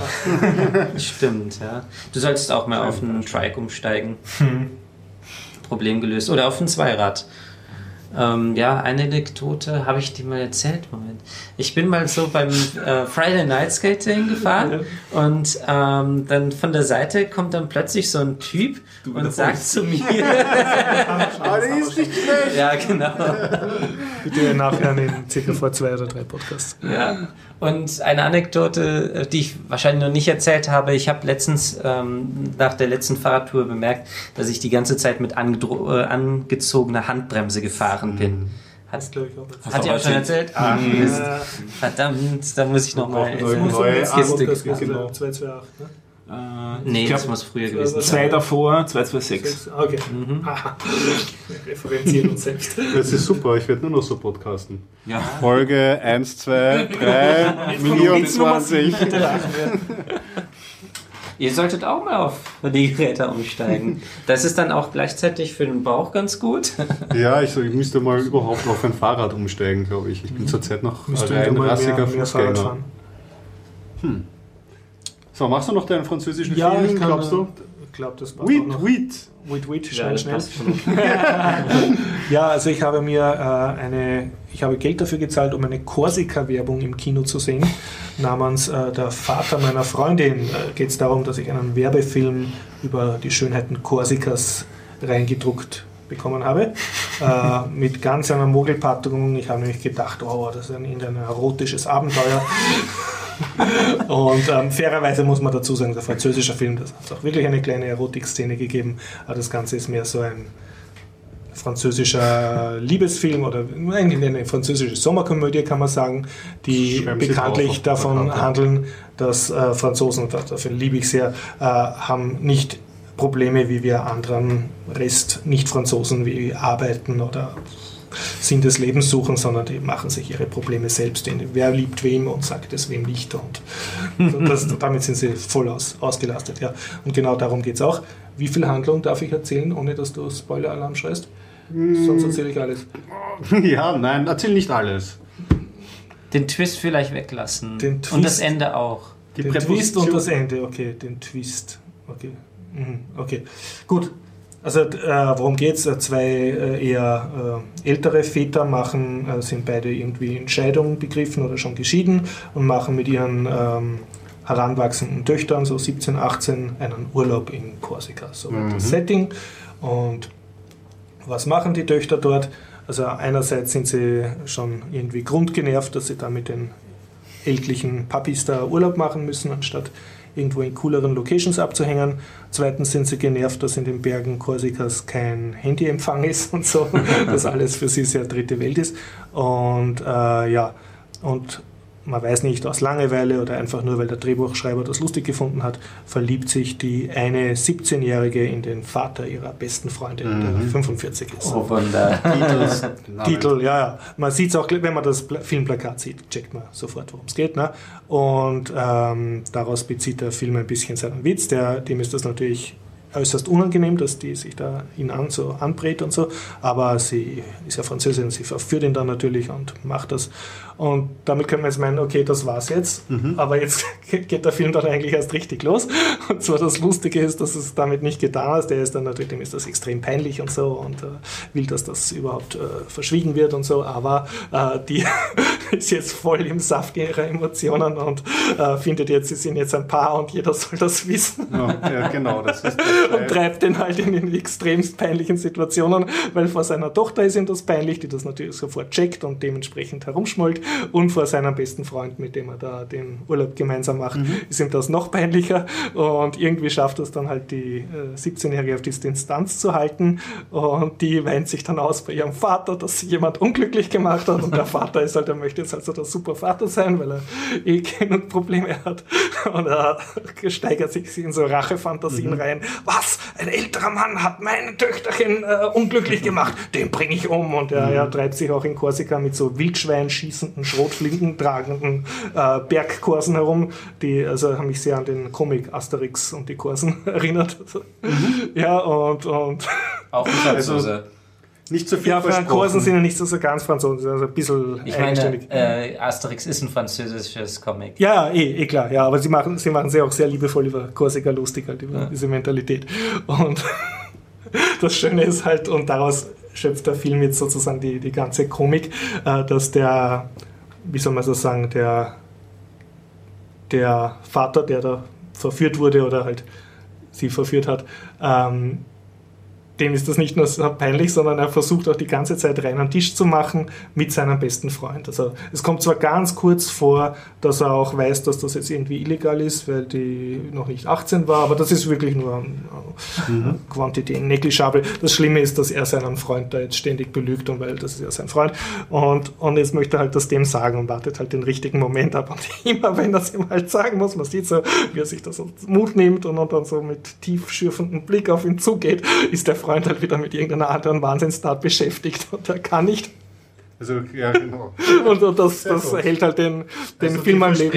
Es ist eine Komödie, weil es hätte ja auch bei den französischen Sujets gehen, auch schnell in die problematische Dreiecksbeziehung kommen. Es ist deutlich auf der lustigen Seite. Das ist eher auf der lustigen Seite, obwohl, obwohl das Grundsetting jetzt für unsere Verhältnisse nicht so super lustig ist. Und ich nehme an, in Amerika wäre der Film gar nicht erst gedreht worden, wenn die Drehbuchidee eingereicht worden wäre, weil die halt doch eher Brüder sind, aber es äh, äh, hat eine gewisse Komik. Und während er halt die ganze Zeit halt äh, nicht rein an den Tisch macht, also pubertiert die 17-Jährige der natürlich noch fleißig weiter und dreht immer ein bisschen mehr an der Stellschraube, um das Ja. Ärger zu machen. Das sind ja Und, zwei ja. relativ hochkarätig besetzt, oder? Der- Sehr hochkarätig den besetzt. einen kennt man von Äh, ähm, Von dem Film, wo er den Rollstuhlfahrer spiel, spielt. beste Freunde oder so. Ja, so. und der spielt auch sehr gut. Also der spielt diesen, diesen äh, wütenden Vater, der da jetzt. Genau, richtig. Den anderen Vater könnte man kennen, glaube ich, der hat mal einen James Bond Bösewicht gespielt in äh, Quantum Trost. Warum ich genau das Das- referenziere, weiß Den- den habe ich jetzt aber- nicht erkannt, aber- Aber, der ist auch ist auf Ja. jeden Fall. Also ein- im, im ein Prinzip sehr ist ein, bekannt- ein zwei Kammerspiel mit, mit vier Personen und diversen Wildschweinen und Statisten. Jedenfalls die zwei älteren Herren, die kennt man. Ja, und ja, es, das, daraus schöpft sich eigentlich die, die Also Komik. ganz amüsiert. Hast Ja, du schon. Französisch auf Deutsch gesehen? Oder Ja, mit Französisch mit deutschen Untertiteln, äh, wird aber auch auf Deutsch funktionieren. Also es- Wo spielt Wo haben wir- Im Votivkino Ah, war hast du es, es gespielt, äh, okay. Ja, cool. Und ich wollte einfach einmal Französisch hören. Und, ja, Sehr gut. Und sonst kommen halt so diverse, wie soll ich sagen, Drehbuchschreiber-Fantasien, dass du jetzt von, als älterer Mann von einer 17-Jährigen verführt wirst. Na sicher, ja, das schaut man sich gerne an. Aber das spielt jetzt nicht die Hauptrolle, sondern das ist eher so die Einleitung. Und, Alles klar. ja, und sonst siehst du sehr viele gezoomte Zeitlupenaufnahmen von korsischen Bergen und was du da Also hast du tun gemeint, kannst, das Canyon. Und dann am Strand ist der natürlich die- Touristikverband Ja, also- noch damit gezahlt. na, die Franzosen wirklich Hut ab, äh, Chapeau, äh, die schaffen das, dass du für die französische Touristikwerbung Geld zahlst, weil du auf ein sexy Kinoplakat reinfällst. Ja. Also, das ist bisschen wie bei diesen europäischen Woody Allen-Filmen, die in Europa ja, gedreht ja. worden sind. Nein, aber ist, ist okay. Da merkt man es auch ein bisschen. Gut. So, Leute. Ich hätte noch eine Abschlussüberraschung. Das längste Das ist Thema? ein Buch. Nein, das hält sich relativ kurz. Es ist ein Buch, äh, da steht drauf Free Software, Free Society, Society. von einem gewissen Richard Stallman. Wer ist das? Wer ist das nun? Äh, ja, ich stelle mich ganz stumm mal. Und zwar, ähm, ich habe jetzt relativ viele Podcast-Episoden gehört und ich habe immer wieder gehört, dass der Horst dann gesagt hat, hm, und warum mache ich das eigentlich? Oder man fragt sich schon, warum ich das eigentlich mache, diese ganze Geschichte. Und ich habe aber auch immer wieder gehört, dass der Horst den Stallman verteidigt hat oder zumindest von ihm berichtet hat. Und ich bin halt auch so ein bisschen auf der Ecke. Und ich mir dachte, jetzt ist das eigentlich eine gute Idee. Jetzt biege ich das mit dem Buch so hin. Ich, geb, ich schenke dir dieses Buch, Horst, und da drinnen bedanke ich mich für die vielen Podcast-Episoden, die du Ja. gemacht hast. Und das Lustige ist, dieses Buch hat eine Vorgeschichte. Ich habe das nämlich nicht in einer Buchhandlung gekauft, sondern ich habe das beim Richard Stallman gekauft. Das hat sich nicht. Der hat einen, der hat einen Vortrag gehalten in der TU und da hat er am Schluss ein Buch versteigert, nämlich dieses Buch. Das heißt, du warst damals mit, da haben wir Ich war- Ich war damals dort oben. berichtet, Wir ja. kannten uns nur noch nicht. Und du warst der, der das Ich habe das Buch ersteigert. Das war so ziemlich das erste Geld, was ich mit meiner eigenen Firma verdient habe mit Fire Software. Bist du der? Und daher ist es auch vom Richard Stallman handsigniert. Und er bedankt sich bei mir und ich bedanke mich da be- bei dir und damit bedankt sich er bei dir. Na bitte. Stefan, das ist ja Wahnsinn. Das ist ja jetzt das erste Mal, dass der Podcast wirklich was Ähm, noch eine Sache. Da steht jetzt Happy Hacking and thanks, Steff, thanks Stefan, Rich Wallmann. Herzlichen Dank für viele, viele Biertaufer-Episoden an Horst. Wahnsinn, das ist wirklich sehr süß. Danke, äh, Stefan. Ich möchte noch auf eine Sache hinweisen, weil die ist auch top aktuell. Das Vorwort ist von, diesmal vor, Forward bei Lawrence Lessing. Lessig. Wem das nicht sagt, das ist der Erfinder der ähm, Lizenz, äh, der ähm, Creative Commons Ah, okay.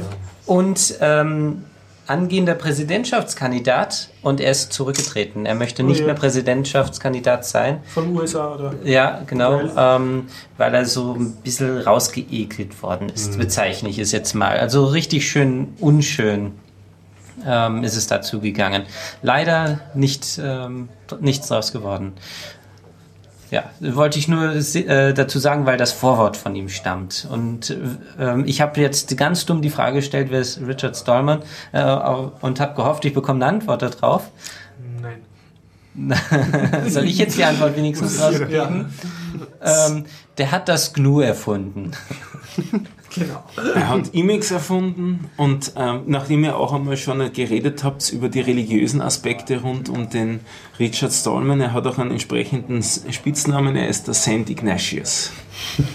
Und das sollte man vielleicht dazu sagen, er hat, äh, ist sozusagen nicht nur der Großvater von Linux, sondern er hat die freie Software erfunden, Ja. nämlich äh, indem er sie verjuristiziert hat, indem er die GNU-Lizenz gemacht hat, auf der Linux und alles, was wir an freier Software genießen, beruht.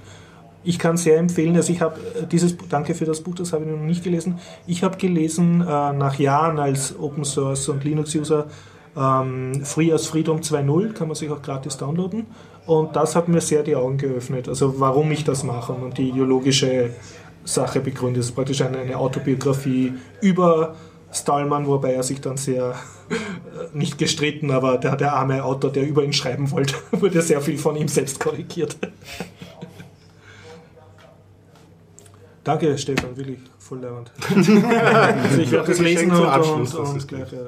Wahnsinn. Ne? Nächste Woche gibt es dann eine Ich, ich hätte gerne eine, eine Tradition, dass mir jede Woche einer Ich nehme auch Geld und Mehr als Aufmerksamkeit. Na super. Ja, äh, schön äh, und überhaupt, hurra. Und meine Terminankündigungen, was? Nein, deine äh, Rollenspiele. Ach nein. Next time. Next time. Okay. In einem Jahr. Genau, richtig. Terminankündigungen? Äh, haben wir eh schon am Anfang gebracht, weißt du, Ja, dass es ja, die ja. nächsten zwei Also Wochen bitte Shownotes verschieben und kann. Google Plus, äh, Gut schauen, wir ja. könnten äh, statt am Dienstag am Montag. Genau. Besprechen sollten wir das jetzt noch. Untereinander. Können. Okay. Wir entlassen die. Hörer. Dankeschön. Schön war's. Bis Tschüss. dann.